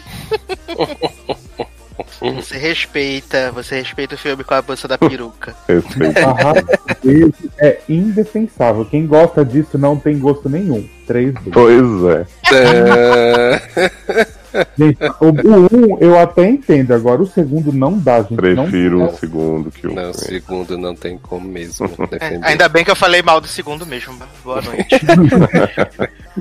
É, eu falei que só pra mim podia ter só os 40 minutos finais, que quando a história acontece acaba. O resto, dance dance lá no, do, no fliperama, podia ter cortado tudo. Mas o terceiro vai redimir, né? É porque Hum. o terceiro vai ter só uma hora e vinte, entendeu? Porque é só o resto do, do segundo filme, na verdade. Garoto. Entendeu? Podia Vai ser. Dança do Barraca do Beijo, podia ser Kina dançando lá, né? K-pop, igual ele dançando. Sim. E sabe uma coisa desse filme que também foi um respiro, sabe, pra mim? Que, tipo, se você pegar esses filmes, Barraca do Beijo, Lara Jean, é sempre a menina nerdona sofrendo pelo cara perfeitinho, popular da escola, e aí, ai, não sou boa o suficiente pra ele, meu Deus, não sei o quê. E nesse filme o romance, tipo, tava lá, mas, tipo assim, desde o começo ele gostava muito de Queen, apesar do figurino de Sabrina ser aquela coisa horrorosa, né? Que dava vontade de queimar. E, Não é? tipo, Inclusive no final, quando ela já tá transformada, continua horroroso. Sim. E, tipo, o grande problema dele foi quando ele foi demitido, que mesmo ele foi atrás dela ali na sequência e tal, e ela ficou no, na coisa das notas. Então, assim, não teve essa coisa de, ah, essa menina insegura que esse cara vai transformar a vida dela, porque ele é perfeito, sabe? Que também me dá um ódio de ficar o tempo inteiro batendo nisso. Meu, é igual o filme que, eu, que a gente tá falando, o filme de Sofia, lá da dança. O plot não é um romance, é um filme teen de dança que, que tem uma outra coisa a mais. Porque, tipo, já deu, já, tipo, de- do casalzinho, da menina, como você falou, da menina média, que precisa que o cara é perfeito, aí no final ela fica com ele e tal. Sim. Aham, é isso Dá uma mesmo. mudada no filme teen. Tipo, pode ter um romance, mas a gente quer ver as pessoas, né, sofrendo e ficando felizes por outras coisas também. Exato. Romance não é importante, deixa em segundo plano e deixa o primeiro a ser outra coisa. Tipo, dela foi da faculdade que ela precisava entrar e no final ela conseguiu, né? Exato. Que a, que a mulher apareceu de novo lá, a orientadora, né? Agora na. na- Sim. agora na Enayu, agora. Maravilhosa, sempre empregada. Agora na Ninguém- niada. Ninguém entendeu. Carmen Tibudu. Aliás, porque é bem triste esse plot dela querer muito ir pra Duke de qualquer jeito que o pai foi, porque na verdade ela não, tipo assim, ela ia em jogo de futebol com ele, mas ela não sabia tanto sobre a escola, né? E aí a mãe É. tinha essa Uhum. coisa de, ai, vai, pra cumprir o legado do A mãe pai. tinha mais do que ela, né? Sim. É, é. Acho que as duas, acho que ela fixou esse negócio na cabeça, né? E aí nunca parou. o sonho da mãe. É, exato. E aí no final meio que a mãe entendeu quando viu ela dançar, né? Que ela tava divertida e tal. Deu pra perceber, né? Por isso que é diferente, como você falou. Tipo, não foi um casal. Foi, tipo, a descoberta dela mesma. Uma vida. Aham. E o que, que ela vai ter agora, né? É isso mesmo. Concordo com você. Descoberta que ela queria ser dançarina do Chan. Sim. A nova Ah, loira e- do Tchan. Eu gosto que no final de tudo, ela continua sendo uma dançarina ruim. Ela não Sim. Sim. Porque eu achei que ela ia aparecer belíssima, assim, brilhando, dançando mais que Kina, sabe? De repente, ainda bem que não teve isso. Né, né. Isso achei maravilhoso, que não foi tipo, ela usou todo mundo e no final ela, tipo, ela foi a foda da dança. Não, ela foi tipo, como todo mundo falou, você é a pior, não faz falta aqui não. Exato. É tipo, Mas- ganharam apesar dela, né? Uhum. Exa- é, Exato. a- exato, até porque ela não tinha chegado até a metade da coreografia, né? não tava fazendo diferença Não, nenhuma. Né? Chegou lá que nem Lars, né, na última hora. Ai, ai. Ah, só o que faltou mesmo foi um, um ventilador, um echarpe e uma roda gigante. Apuros na noitada. Se bem que aquela cena que o Kid Flash desce, eu já imaginei. Esse menino vai cair igual o Lars, né? Mas eles acontece. mataram o velhinho, né? Na casa de repouso. Né? Olha, Ah, viado. Falar em dançando também maravilhosa. o velho morreu de tédio, gente. Uma causa da morte, dança horrível. Isso que dá não querer ver 50 tons. Tá vendo? Uma barra. Mas falamos aí então de Dançarina Imperfeita, né? Você pode correr aí pra Netflix. Correr não, assiste, assiste parado mesmo. Da Netflix, né? Tá à disposição para vocês. E agora chegamos ao momento mais esperado dessa noite. Oh Né? my god, we are gonna talk about all those people dying in the streets mysteriously. Chegamos ao ápice criativo que vamos falar de uma produção americana protagonizada por uma atriz brasileira. Atriz, né? Atriz. Ah, esse- Uma atriz. brasileira, né? Grande cristal aí que chegou perdido pela Amazon Prime, né? Pelo Prime Video. Vamos falar de Black Wake. Né? Esse grande filme aí que foi rodado em 2015, chegou nos cinemas em 2018 e, né, no stream em 2020, né? Esse grande filme Imagina alguém indo assistir isso no cinema, gente. Que frustração. não, eu fico me pens... eu fico pensando, né, porque você tem a Nana Gouveia como protagonista e aí você tem dois nomes que já fizeram muitos filmes americanos, né, que é o Tom, o Tom Sizemore e o Eric Roberts, né? Eles já estiveram envolvidos em produções de Sim, qualidade. O Henrique ficou vendo dizendo, gente, esse homem é famoso, por que, que ele tá fazendo Né? isso? E aí ele foi parar nessa produção bizarra, que não- acho que não tem outra palavra pra descrever Não, é esse mesmo. filme, entre muitas aspas, né? É que, cara, com certeza é o pior filme que eu já vi na minha vida. E olha que eu já vi muita coisa ruim, já vi 365 de Ni, né? Já vi um filme de exorcismo aí tosco. Já viu Cats, né? Já vi Cats, exatamente, já vi Cats, mas esse filme ele é ruim num nível, porque ele não é um, ele não é um filme que tipo ele, ele se vende como uma galhofa e não se leva a sério. Ele se leva muito a sério dentro do que ele tá propondo. E não faz o menor sentido porque esse filme não foi feito nem com 50 reais. Ele foi feito na base do escambo. Porque não faz o menor sentido qualquer pessoa colocar qualquer quantidade de dinheiro numa bosta dessa. Eu Ô, amo a então, mas o filme teve patrocínio do Google Glass, por isso que não pararam de produzir. É, faliu, né, depois disso, porque, olha, gente, pelo amor de Deus. Vale dizer que o produtor do filme, o produtor executivo do filme, é o marido da Nana Gouveia, né? É o marido dela. E. Ah, que surpresa. Mas, mas é aquele que aparece? Não, não, não, não. Ele não aparece o pai no da filme, filha dela, né? só produz mesmo. E eu queria que Leózito tentasse trazer uma sinopse pra esse filme, porque ele também não faz sentido nem como sinopse. Bom, esse filme começa apresentando Dr. Luiz Moreira, né? Que é essa psiquiatra brasileira que é chamada para uma instalação do governo, onde ela vai pesquisar é, em teoria, os efeitos no cérebro com relação a mortes misteriosas que estão acontecendo nos arredores. Só que Luísa acaba muito mais interessada em estudar os vi- videos e o book que ela recebe de um investigador que ela não sabe de onde veio. Eu fiquei o filme inteiro me perguntando de onde estão surgindo essas coisas, né? Eles explicam, a única coisa que eles explicam direito. E aí ela fica desacreditada pela equipe, né? Então toda vez que ela tá querendo convencer as pessoas do que está realmente acontecendo no filme, os cientistas dessa instalação estão andando de um lado pro outro sem fazer nada e dizendo assim: você tá louca. E ela, please listen to me. There's a parasite that's eating everyone's brain. I see in the video. E aí, tipo, ninguém dá a mínima pra ela. Ela fica nessa pesquisa solitária, né? E o povo dizendo, se concentra no seu trabalho, mulher, que é estudar o cérebro. Eu não entendi até agora o que é que ela do cérebro das pessoas. E aí ela fica vendo esses vídeos que vão mostrando várias pessoas sendo atacadas, né? A gente começa. Muito do mal. Muito toscos. Meu Deus né? do céu. Olha. Eu amo. E ao mesmo tempo ela está sendo observada, né? Por, por esses agentes de Google Glass que ficam o tempo inteiro falando coisas enigmáticas. E como ela não sabe que ela está sendo observada, ela tem cenas muito naturais, assim, que ela fica na piscina fazendo pose carão e olhando pra câmera. E esse filme mescla, né, câmeras de segurança com a imagem que tá acontecendo. Tipo, nada faz sentido. Tem hora que ela tá dentro de um, de um vestiário, assim, jogando coisa no armário e tal, uma Essa cena é maravilhosa. Não, viado, essa cena é maravilhosa. Que ela tá no vestiário lá, que ela tá de maiô. Aí ela tá botando fogo no. No livro, no, No livro. E aí, de repente, aparece as mulheres. E aí ela começa a jogar lata de lixo Sim. na parede, bater na porta dos armários. O que tá acontecendo? Revoltada. O que eu acho mais bizarro desse. Porque assim, o primeiro vídeo que ela vê é dos estudantes que estão fazendo um documentário sobre pessoas em situação de rua, de barril e tal. E aí eles encontram um cara que tá lá no, na barraca de. de do- né? Numa barraca, num, numa, numa tenda de cemitério. Tenda, Situação de tenda. E aí esse cabeludo chega e fala assim: Ah, eles vieram pra te salvar, não sei o que, vem aqui, olha meu potinho, não sei o que. Ela toda hora fala desse pote, né? There was something in the jug. The jug jumped in his head and killed him. E aí tem esse pote que sai uns bichos lá, umas tinta preta. É, eu não entendi nada que tem umas cobras e depois é uns negócios que parecem uns, uns escorpião. Escorpião, é. Pois falei, é. É porque evolui, é Pokémon.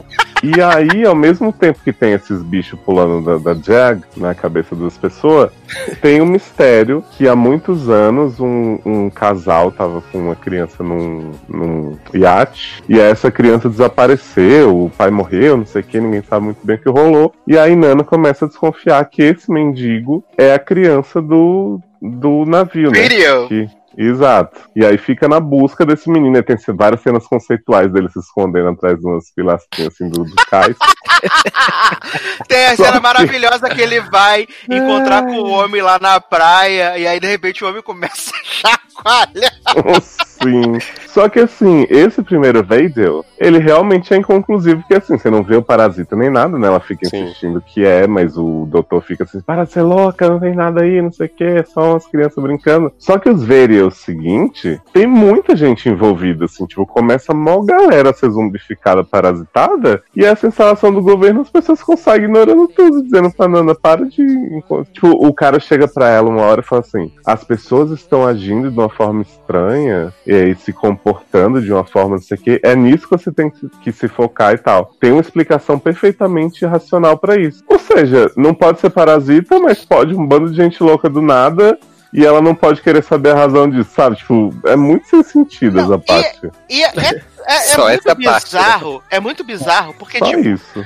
parece muito, é, parece muito aquele rolê que, tipo, parece ser zumbi, não sei o quê, Sim. e aí, de repente, tem uma parada completamente sem sentido, tipo, aquela, aquela mulher que vai com o cara pescar, e aí, de repente, ela começa a vagar e vai presa, e bate com a, com a cara de, Nan- de Nana na... Na, na mesa e a gente vê que a Sim. cara da Nana tá a 50 quilômetros da mesa. Não, e, e, tipo, que nem aquela outra cena do, do menino lá, o, o, o que é o, o mendigo lá da barraca, Uhum. que ele é, atrai o cara lá pro mar, aí pra água, e aí o cara chega perto, e aí ele é contaminado, e aí depois ele sai e o cara começa a conversar com a água, viu, viu, né? Exato, e aí, tem, um- e aí tem a galera que fica ali parada perto da água conversando, tem o pessoal na Sim. floresta, umas maluquices sem fim, assim, que você fica, o que que tá acontecendo, pô? Sem, sem contar a cena da, do necrotério, né? Com aquela Olha, Ai, eu amo.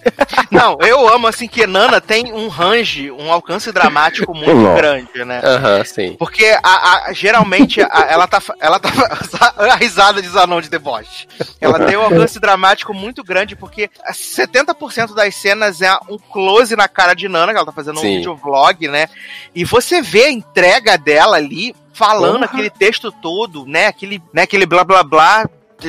técnico, né? E você fala, gente, não é possível que alguém Entregou se a prestou- alma mesmo. Exato. E assim, eu você vê a separei. bichinha muito preocupada com a pronúncia, né? É, eu, eu- eu até trouxe aqui, né? Uma entrevista que Nana deu pra Veja, né? Em Ai, 2018, eu amo. Eita. quando o filme saiu, né? É, nos, nos cinemas. E aí é, tem algumas perguntas assim que acho que pode ajudar a iluminar. Né, a gente aqui. O prime a primeira pergunta foi que como ela entrou pra esse projeto maravilhoso de Black Wake, né? Ela falou que fez um teste com o diretor e aí eles começaram a desenvolver o projeto e precisavam de uma pessoa pra tocar a parte burocrática e aí chamaram o marido dela pra virar o produtor do filme. Que coincidência. Ela fez um teste de paciência, né, com o diretor. Precisamos de alguém pra pagar, né? Força Burocrático mesmo.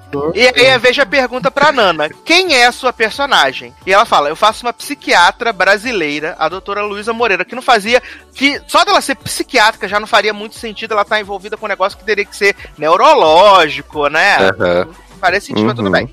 Que é contratada pelo governo americano para tentar desvendar mortes que estão acontecendo perto de locais com águas. E agora frisem a declaração de Nana. O filme é muito complexo. Pra assistir grudado na cadeira de olho aberto. Tem Amo. aliens, zumbis e muita história por trás disso. Isso Aí eu- a primeira parte ela não mentiu, o filme realmente é muito complexo, porque eu não entendi Mas tem a conclusão aconteceu. agora, Taylor. É, O repórter perguntou pra ela: é daqueles filmes que você tem que assistir duas vezes pra pegar tudo? Aí ela fala pro repórter: sim, acho que sim. Principalmente pra mentalidade do brasileiro. Eita.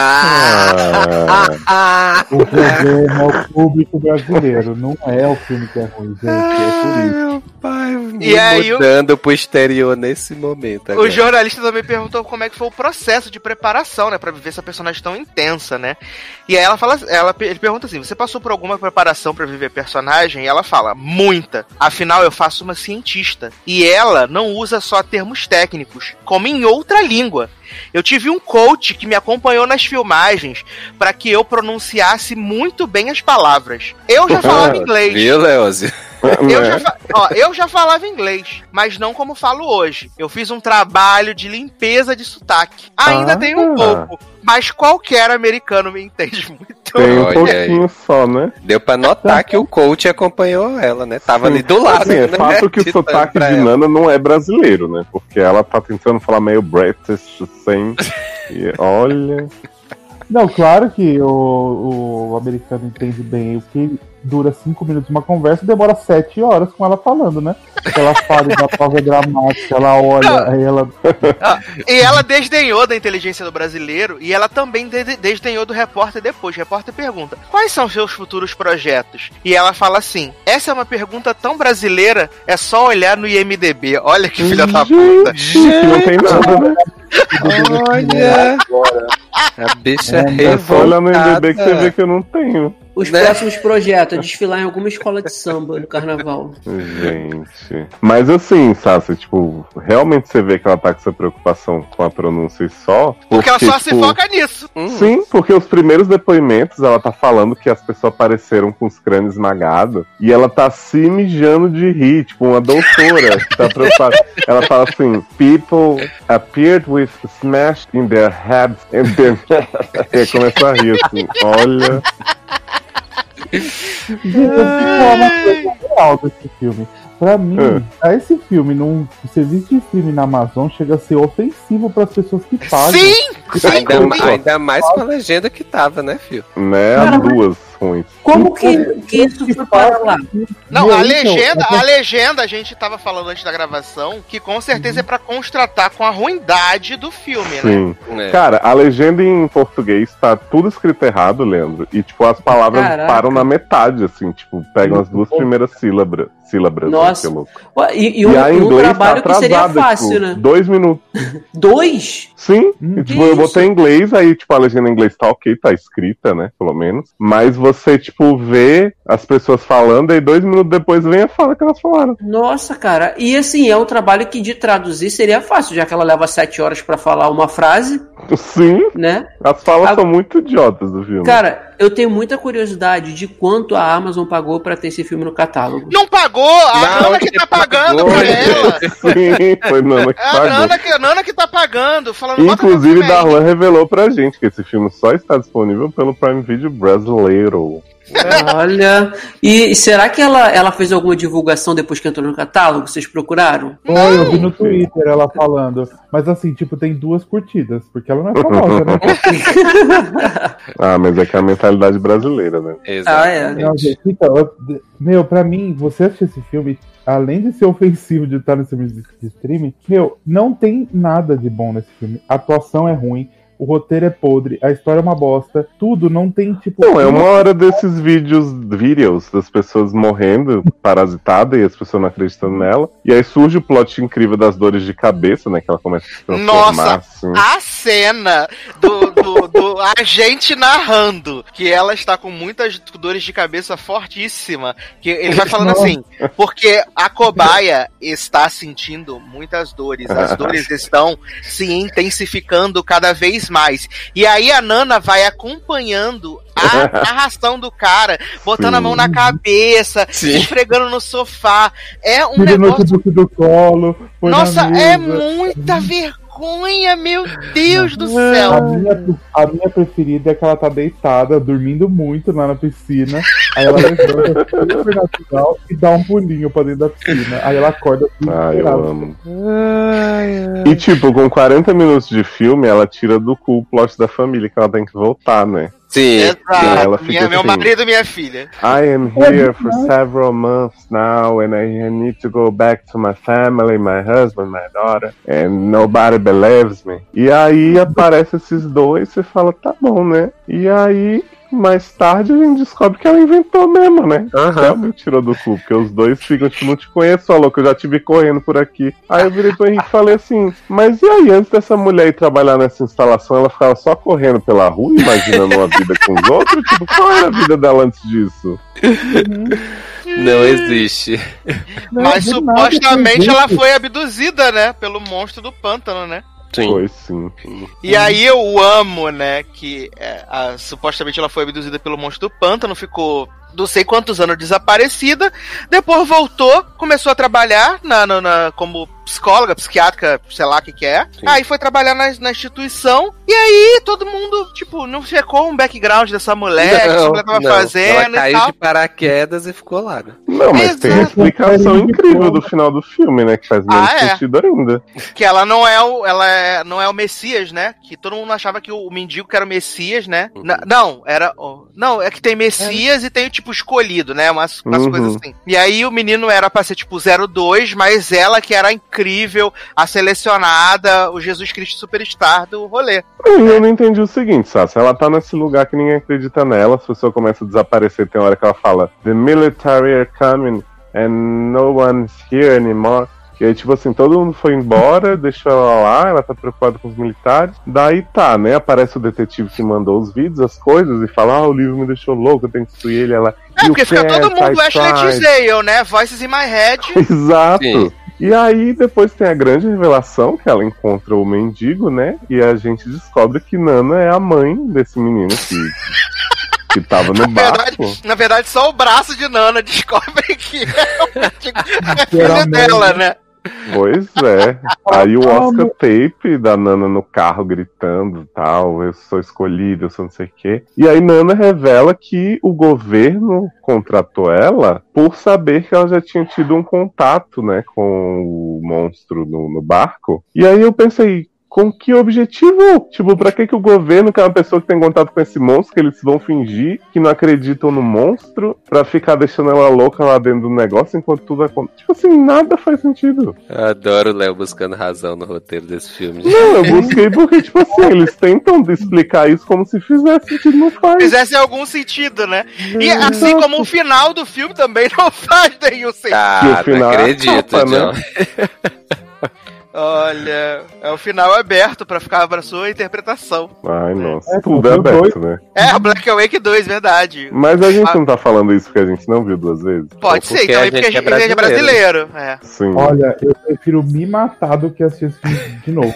Garoto. Não, Não, é fora que, esse, fora que esse filme não acaba, né? Ele Não acaba, ele não acaba, jamais. 450 horas. Ele não Gente, eu acaba nunca- nunca. assim, a gente já viu muito filme ruim na vida, mas eu nunca vi um filme terrível que nem esse. Eu acho que foi, vai ser a coisa que eu vou mais lembrar. E o bom é que o filme só tem uma hora e quinze, o resto é blooper, né? Que é Nana com o coach dela, o povo rindo muito das gravações, Gente, zumbis agora eu tô- treinando. Agora eu tô curioso pra saber quantos cliques teve, teve esse filme na, na, na Amazon, além do de vocês, Tá claro. super destaque lá, jovem. Meu, é que a Olha. gente se comprometeu a ver inteiro, porque eu duvido que as pessoas passaram de 20 É, não tem como, sem Exatamente, condição. não tem Isso como. chegou a passar lá fora, Eduardo? Em algum, alguma sala? Diz Algum- ela que passou, né? Diz ela que passou em 2018, né?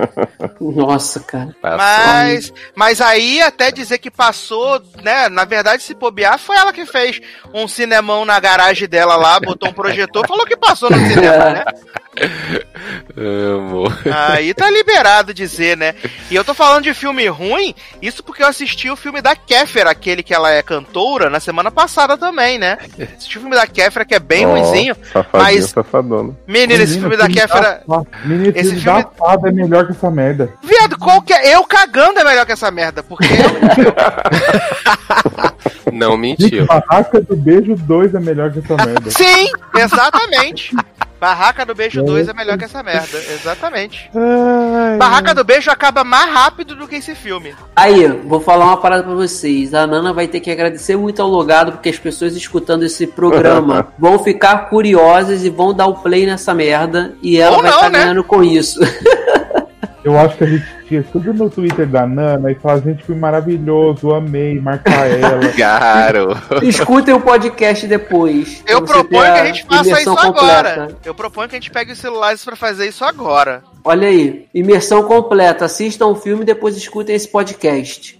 E fala pra Nana que você ouviu ela no logado, que a gente falou super. Exato! Fala pra Ana que a gente quer entrevistar ela pra ela falar sobre o, o- como é que foi ela vem projeto. aqui processa todos nós. Pra ela, É. pra ela desdenhar da mentalidade do brasileiro, né? E mandar a gente procurar Apesar no IMDB. brasileiro, a gente entendeu o filme. Olha. Ah, alguém foi lá ver o IMDB da Nana, gente? Vamos agora, peraí. Eu tô aqui vendo aqui agora. IMDB. Nana, what's my name? Que só, se, só se, aparecer banheira do Gugu já tá valendo. É, porque o único trabalho dela depois de Black Way que eu conheço é ensaio na tragédia, né? No furacão.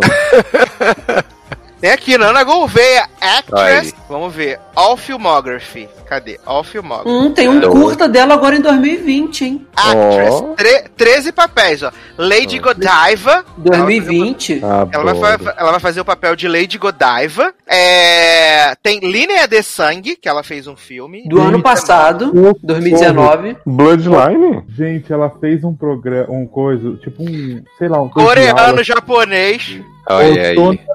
Outono Sueigo, que é um programa que ensina vo- ing- é, vocabulário inglês para japoneses. Fez 21 episódios. Olha aí, a gente tá debochando dos projetos. E né? aí, a outra filmografia dela é Araguaia, SOS Emergência, Faça Sua História, Turma do Didi, Amazônia, JK, Sobre Nova Direção e Porto dos Milagres. E Casa dos Artistas? Não trabalhou bastante. Viado. Tinha que ter Casa dos Artistas também. Em selfie, né? Fantástico, CQC e Casa dos Artistas. Ela mesma. Gente, a pessoa se acredita no episódio do Fantástico como ela mesma. Ela fica secreto.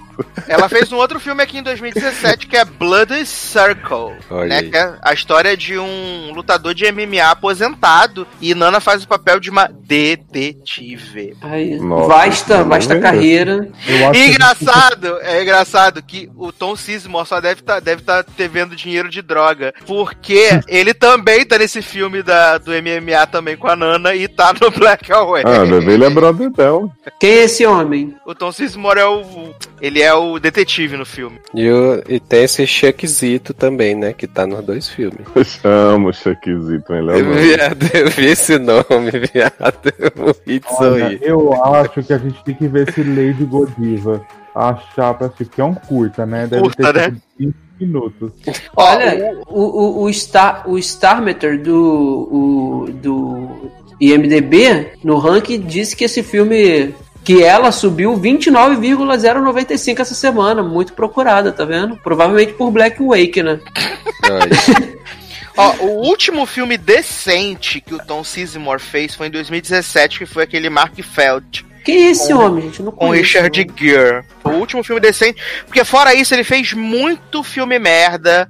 Nossa, eu tô assustado com a quantidade de coisa merda que esse homem fez na vida Eu dele. não conheço não esse homem, não. Gente do céu. É verdade que nesse filme. mundo que fez Acordar Negro fez esse outro filme. Desse... É verdade que esse filme tem o irmão da Julia Roberts? Sim. Tem, Sim. tem, o Eric Eu Roberts. ela várias vezes, várias vezes.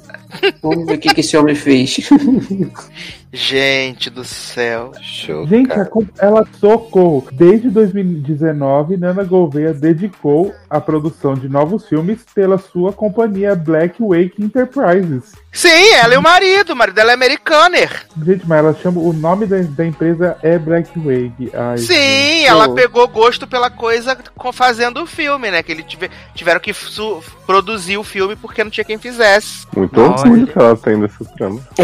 Eu tô chocado, eu tô chocado. E também vendo a quantidade de bosta que o Eric Robert fez na vida dele atualmente, nos últimos anos. Tudo bosta, filme pra TV, filme ruim. Nossa. que a Roberts não tenha contato mais com ele. É, Eric Roberts, você falou o outro que o último filme bom foi em 2017, Eric Roberts deve ter sido em 2000, né? eu tô procurando aqui, né? Também em 2019 ele faz 45 milhões de coisas por ano e nada é minimamente decente, sabe? É É, tudo. precisa pagar as contas, né? Caraca, bicho, esse Sizemore tem muita coisa no MDB. Ele, te- ele tem 230 créditos como ator. Cara, gente, o resgate do soldado Ryan. Ele que é o pai da Emma Roberts? Não, O- Acho que não. o Eric. Acho que não, porque ela tem- a Júlia tem outro irmão, não tem? Ah, eu não sei. Socorro! Ele fez Centopeia Humana 3, viado. Olha, já tinha É, feito outra então, coisa né? de qualidade, hein? Quem? O Sizemore? É a Emma Não, Eric Roberts é filho Roberts. dele. Ah. Ele deve gostar de, de gore, então, de trem. uhum, provavelmente. Menino, ele, é, ele é pai da, da Emma Roberts mesmo. sabe? A única coisa boa que fez na carreira, né? Meu Emma deve morrer de vergonha disso. Nossa, com certeza. Ela deve perguntar quem é seu pai. Eu não tenho pai, não, mas você conhece mesmo. Nasci de, né, brotei. da tira. Gente, eu já tô em 2008 e ele não tem nenhum papel em algo que seja minimamente conhecido ou decente. É tudo filme de 15ª categoria. Cara, eu tô besta que esse Tom Sizemore, que eu tô vendo dele aqui, ele tem vários filmes gigantes no, no papel. Não, Sim, ele é famoso, famoso. Sim, ele é famoso. Famoso, famoso. Esse Falcão Negro Eric- em Perigo, Resgate do Soldado Ryan. Eric Roberts fez um episódio de Witchblade, viado. Olha. Witchblade, a série da, da WB, que a mulher era bruxa e tinha a mão metálica. Que ela Achei era que era detetive. aquela Dark Angel com Jessica Alba e Jensen. Ah, ele, ó, ele fez Suits, ele fez Rainha do Sul. Porra, a Rainha do Sul original, né? Nem a falsa. né? Nem a da Alice Braga. É a original. Resumindo, ó, eu cheguei aqui em 90. Resumindo, o Eric Roberts nunca fez nenhum papel decente na vida dele. Só fez papel merda mesmo, sem talento. Tá Nana. Gouveia tem um currículo melhor. Exato, Nana Gouveia fez Porto dos Milagres com o Antônio Fagundes, que Aí. é pai do nosso entrevistado no programa passado que você não ouviu ainda, né? Se você não ouviu, vai Olha o ouvir. link aí. Tá? Se você não ouviu, vai ouvir a nossa entrevista com No o final das, contas, final das contas, tudo está interligado, viu? Sim. Exato. Olha, mas eu não- a gente não vai fazer isso com você de falar assim, assista Black Wake, porque Não. é um desserviço. É por sua conta e risco. É um desserviço, não tem condições. Assiste sim, gente. Que que é isso? Não, Dá um view pra, não, não. view pra não. Nana, né? eu não Olha. vou desejar isso para pessoas. Pode ser que eu odeio pessoas, mas eu não desejo esse mal. Eu acho que assim, pode ser, pode ser, Zanon, até um novo tipo de vingança. Se você odeia muito uma pessoa, você fala assim, menino, vou te indicar um filme maravilhoso, ótimo. Ah, aí você dá pra ela e aí a pessoa morre de novo quando assiste. Ah, mas a pessoa não vai nem ver mais de 10 minutos, como você não falou. Mas Olha, se a agora. pessoa- se a pessoa chegar em três, eu Né? já. Mas Vou fica ficar- o desafio. Se você tiver coragem pra assistir, assista, vá no Twitter, marca Nano Gouveia, diz sobre, fala sobre o filme e sobre o logado. Que a gente quer saber, né, qual vai Meu ser a repercussão pai disso. Olha, parabéns, Nana. Parabéns, porque você conseguiu. Você conseguiu fazer uma unanimidade nesse programa a respeito de uma Bem- coisa horrível. Tem que ter coragem, viu? Porque noção. Muita. Ah, noção nunca teve, né, Anjo? Mas, então vamos para a chance de despedidas, né? Que é muito melhor que Black Awake, né? É porque você. É, é que na verdade vocês não entenderam. Vocês que não têm a mentalidade, entendeu? Pra entender esse filme aí. Exato, porque a gente é brasileiro. É. Aí fica difícil. Gente, eu tenho, uma, eu tenho também uma dica pra vocês. Se você não paga Amazon Prime, o filme tá no Vimeo. Olha aí, não tem desculpa, mas. Ah, não, tá, não, tem que pagar R$4,99 pra pagar. Quê? Real ou dólar? Oi? Real, tô vendo aqui no Twitter da Nana, tô aqui, né? Aí, gente. Não jogue seu dinheiro. Caralho. E a partir de Amigo. novembro, no Disney Plus, né? Vai estar tudo fora. Depois na HBO Max. Aham. E em breve na Globoplay, né? Aguardem. É. E o DC Universe também vai estar lá, né? Porque é série de herói, né? Amo. Ah, eu amo. Mas meninos Anon, faça aí seus merchans e despedidas, né? Depois desse trauma que foi Black Awake. Bom, gente, então é isso, tá? Desculpa qualquer coisa, porque eu só tenho que pedir perdão pelo que você acabou de ouvir. Mas é isso, um beijo, me segue lá no Twitter, no Instagram, arroba Kunzanon, e é isso, até a próxima. Mas pensa que eles só tiveram o que eu vi, né? E a gente assistiu. Né? Olha o que a Pois gente é. faz com vocês, né? Look what made me do, né? Como diria ter.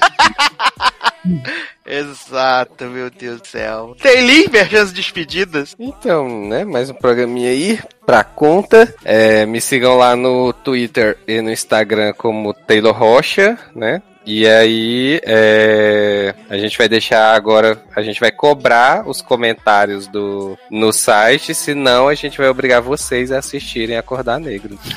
Vai ser a ameaça agora. Exato. É, Leozinho, merchans e despedidas? You can follow me at Leozio on Twitter and the Leozio at Instagram and go to www.seradores.com.br to listen to another podcast on holding. There's a conto erótico said about me and you very excitadas con carrots. eu amo, eu amo. Maravilhoso. E você, menino Leandro Chaves, merchans e despedidas? Então, gente, mais um programa excelente aí. É, agradecendo aí quem ouviu tudinho e poupando vocês, claro, né, sempre. Mas o bom é não se poupar. Então assista esse filme aí da Nana Gouveia por, por conta e risco pra gente, para vocês provarem. Você não tem assistiu. Anjo, tá querendo Mas eu encorajo todo mundo. Ah, se você assistir, você pode falar isso, Leandro.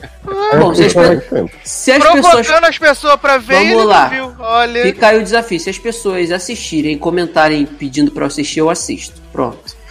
É, e quero também Bom. aqui deixar o convite para nossos grupos do Telegram, arroba sede no ar, arroba logado Ney. Faça parte lá com a gente. Um grande beijo e até a próxima edição. Tô bem. É, a semana que vem temos muita coisa, então prepare seus ouvidos, sua bumbum, seu bumbum. Já separa a faxina que semana que vem tem muita coisa. Tem 3%, Oh. tem filme de com o Rodrigo Santoro, tem muita coisa. Muita coisa, preparem-se. Ah, é? Tem filme com o Rodrigo Santana? Tem, menino. Apesar da Netflix Brasil não ter divulgado que ele tá no elenco, mas tem filme com o Rodrigo Santoro. Entendi. ele é o vilão do filme, mas ignoraram completamente. Botaram uma avulsa lá, mas não falaram do Ah, Rodrigo se Santoro. for vilão igual de As Panteras. Olha aí. Não, Adoro mas que- pior é que ele é o vilão, vilão mesmo desse filme. Adoro que que tem filme? filme com o Rodrigo Santoro e ele manda É. preparar o bumbum. Sim. é 300 que ele é vilão do filme. Hum, entendi. É Power que vai ter filme. Ah, o Power. Vai sair agora? Amanhã, no caso. Menino. Vamos boicotar 3%. Garoto. Também vamos ter aí o que? Dirty John, também segunda temporada. Muitas coisas maravilhosas Deus é mais. vindo aí nessa próxima semana. É, quero agradecer a todo mundo que tem comentado. Basicamente tem sido as mesmas pessoas, então eu agradeço duplamente a você que tem né, dedicado seu tempinho aí pra deixar né, um agrado, falar, rir da nossa cara também, que é muito importante isso, né? E muito, muito obrigado. Quero agradecer ao menino Henrique, que não é o Henrique de Leózio, esse no caso, né? Que é maravilhoso, deixa sempre os comentários grandões lá. E aí ele falando que assistiu dois episódios de, de Ninguém Mandou, assistiu o final, deu spoiler errado, depois se voltou pra falar que o spoiler que tinha dado era errado. Né? Mas fica aí o abraço para menino, menino Henrique. E pra menino ou menina Banana Nanica, que disse que ouve o podcast há anos, mas nunca comentou, né? E agora comentou pela primeira vez. Então, Banana Nanica, vamos aumentar essa banana aí. O quê? Volte É, sempre. Eu- Queria aquela canção, né? Chiquita bacana, ela é Martinica. Se veste com uma capa de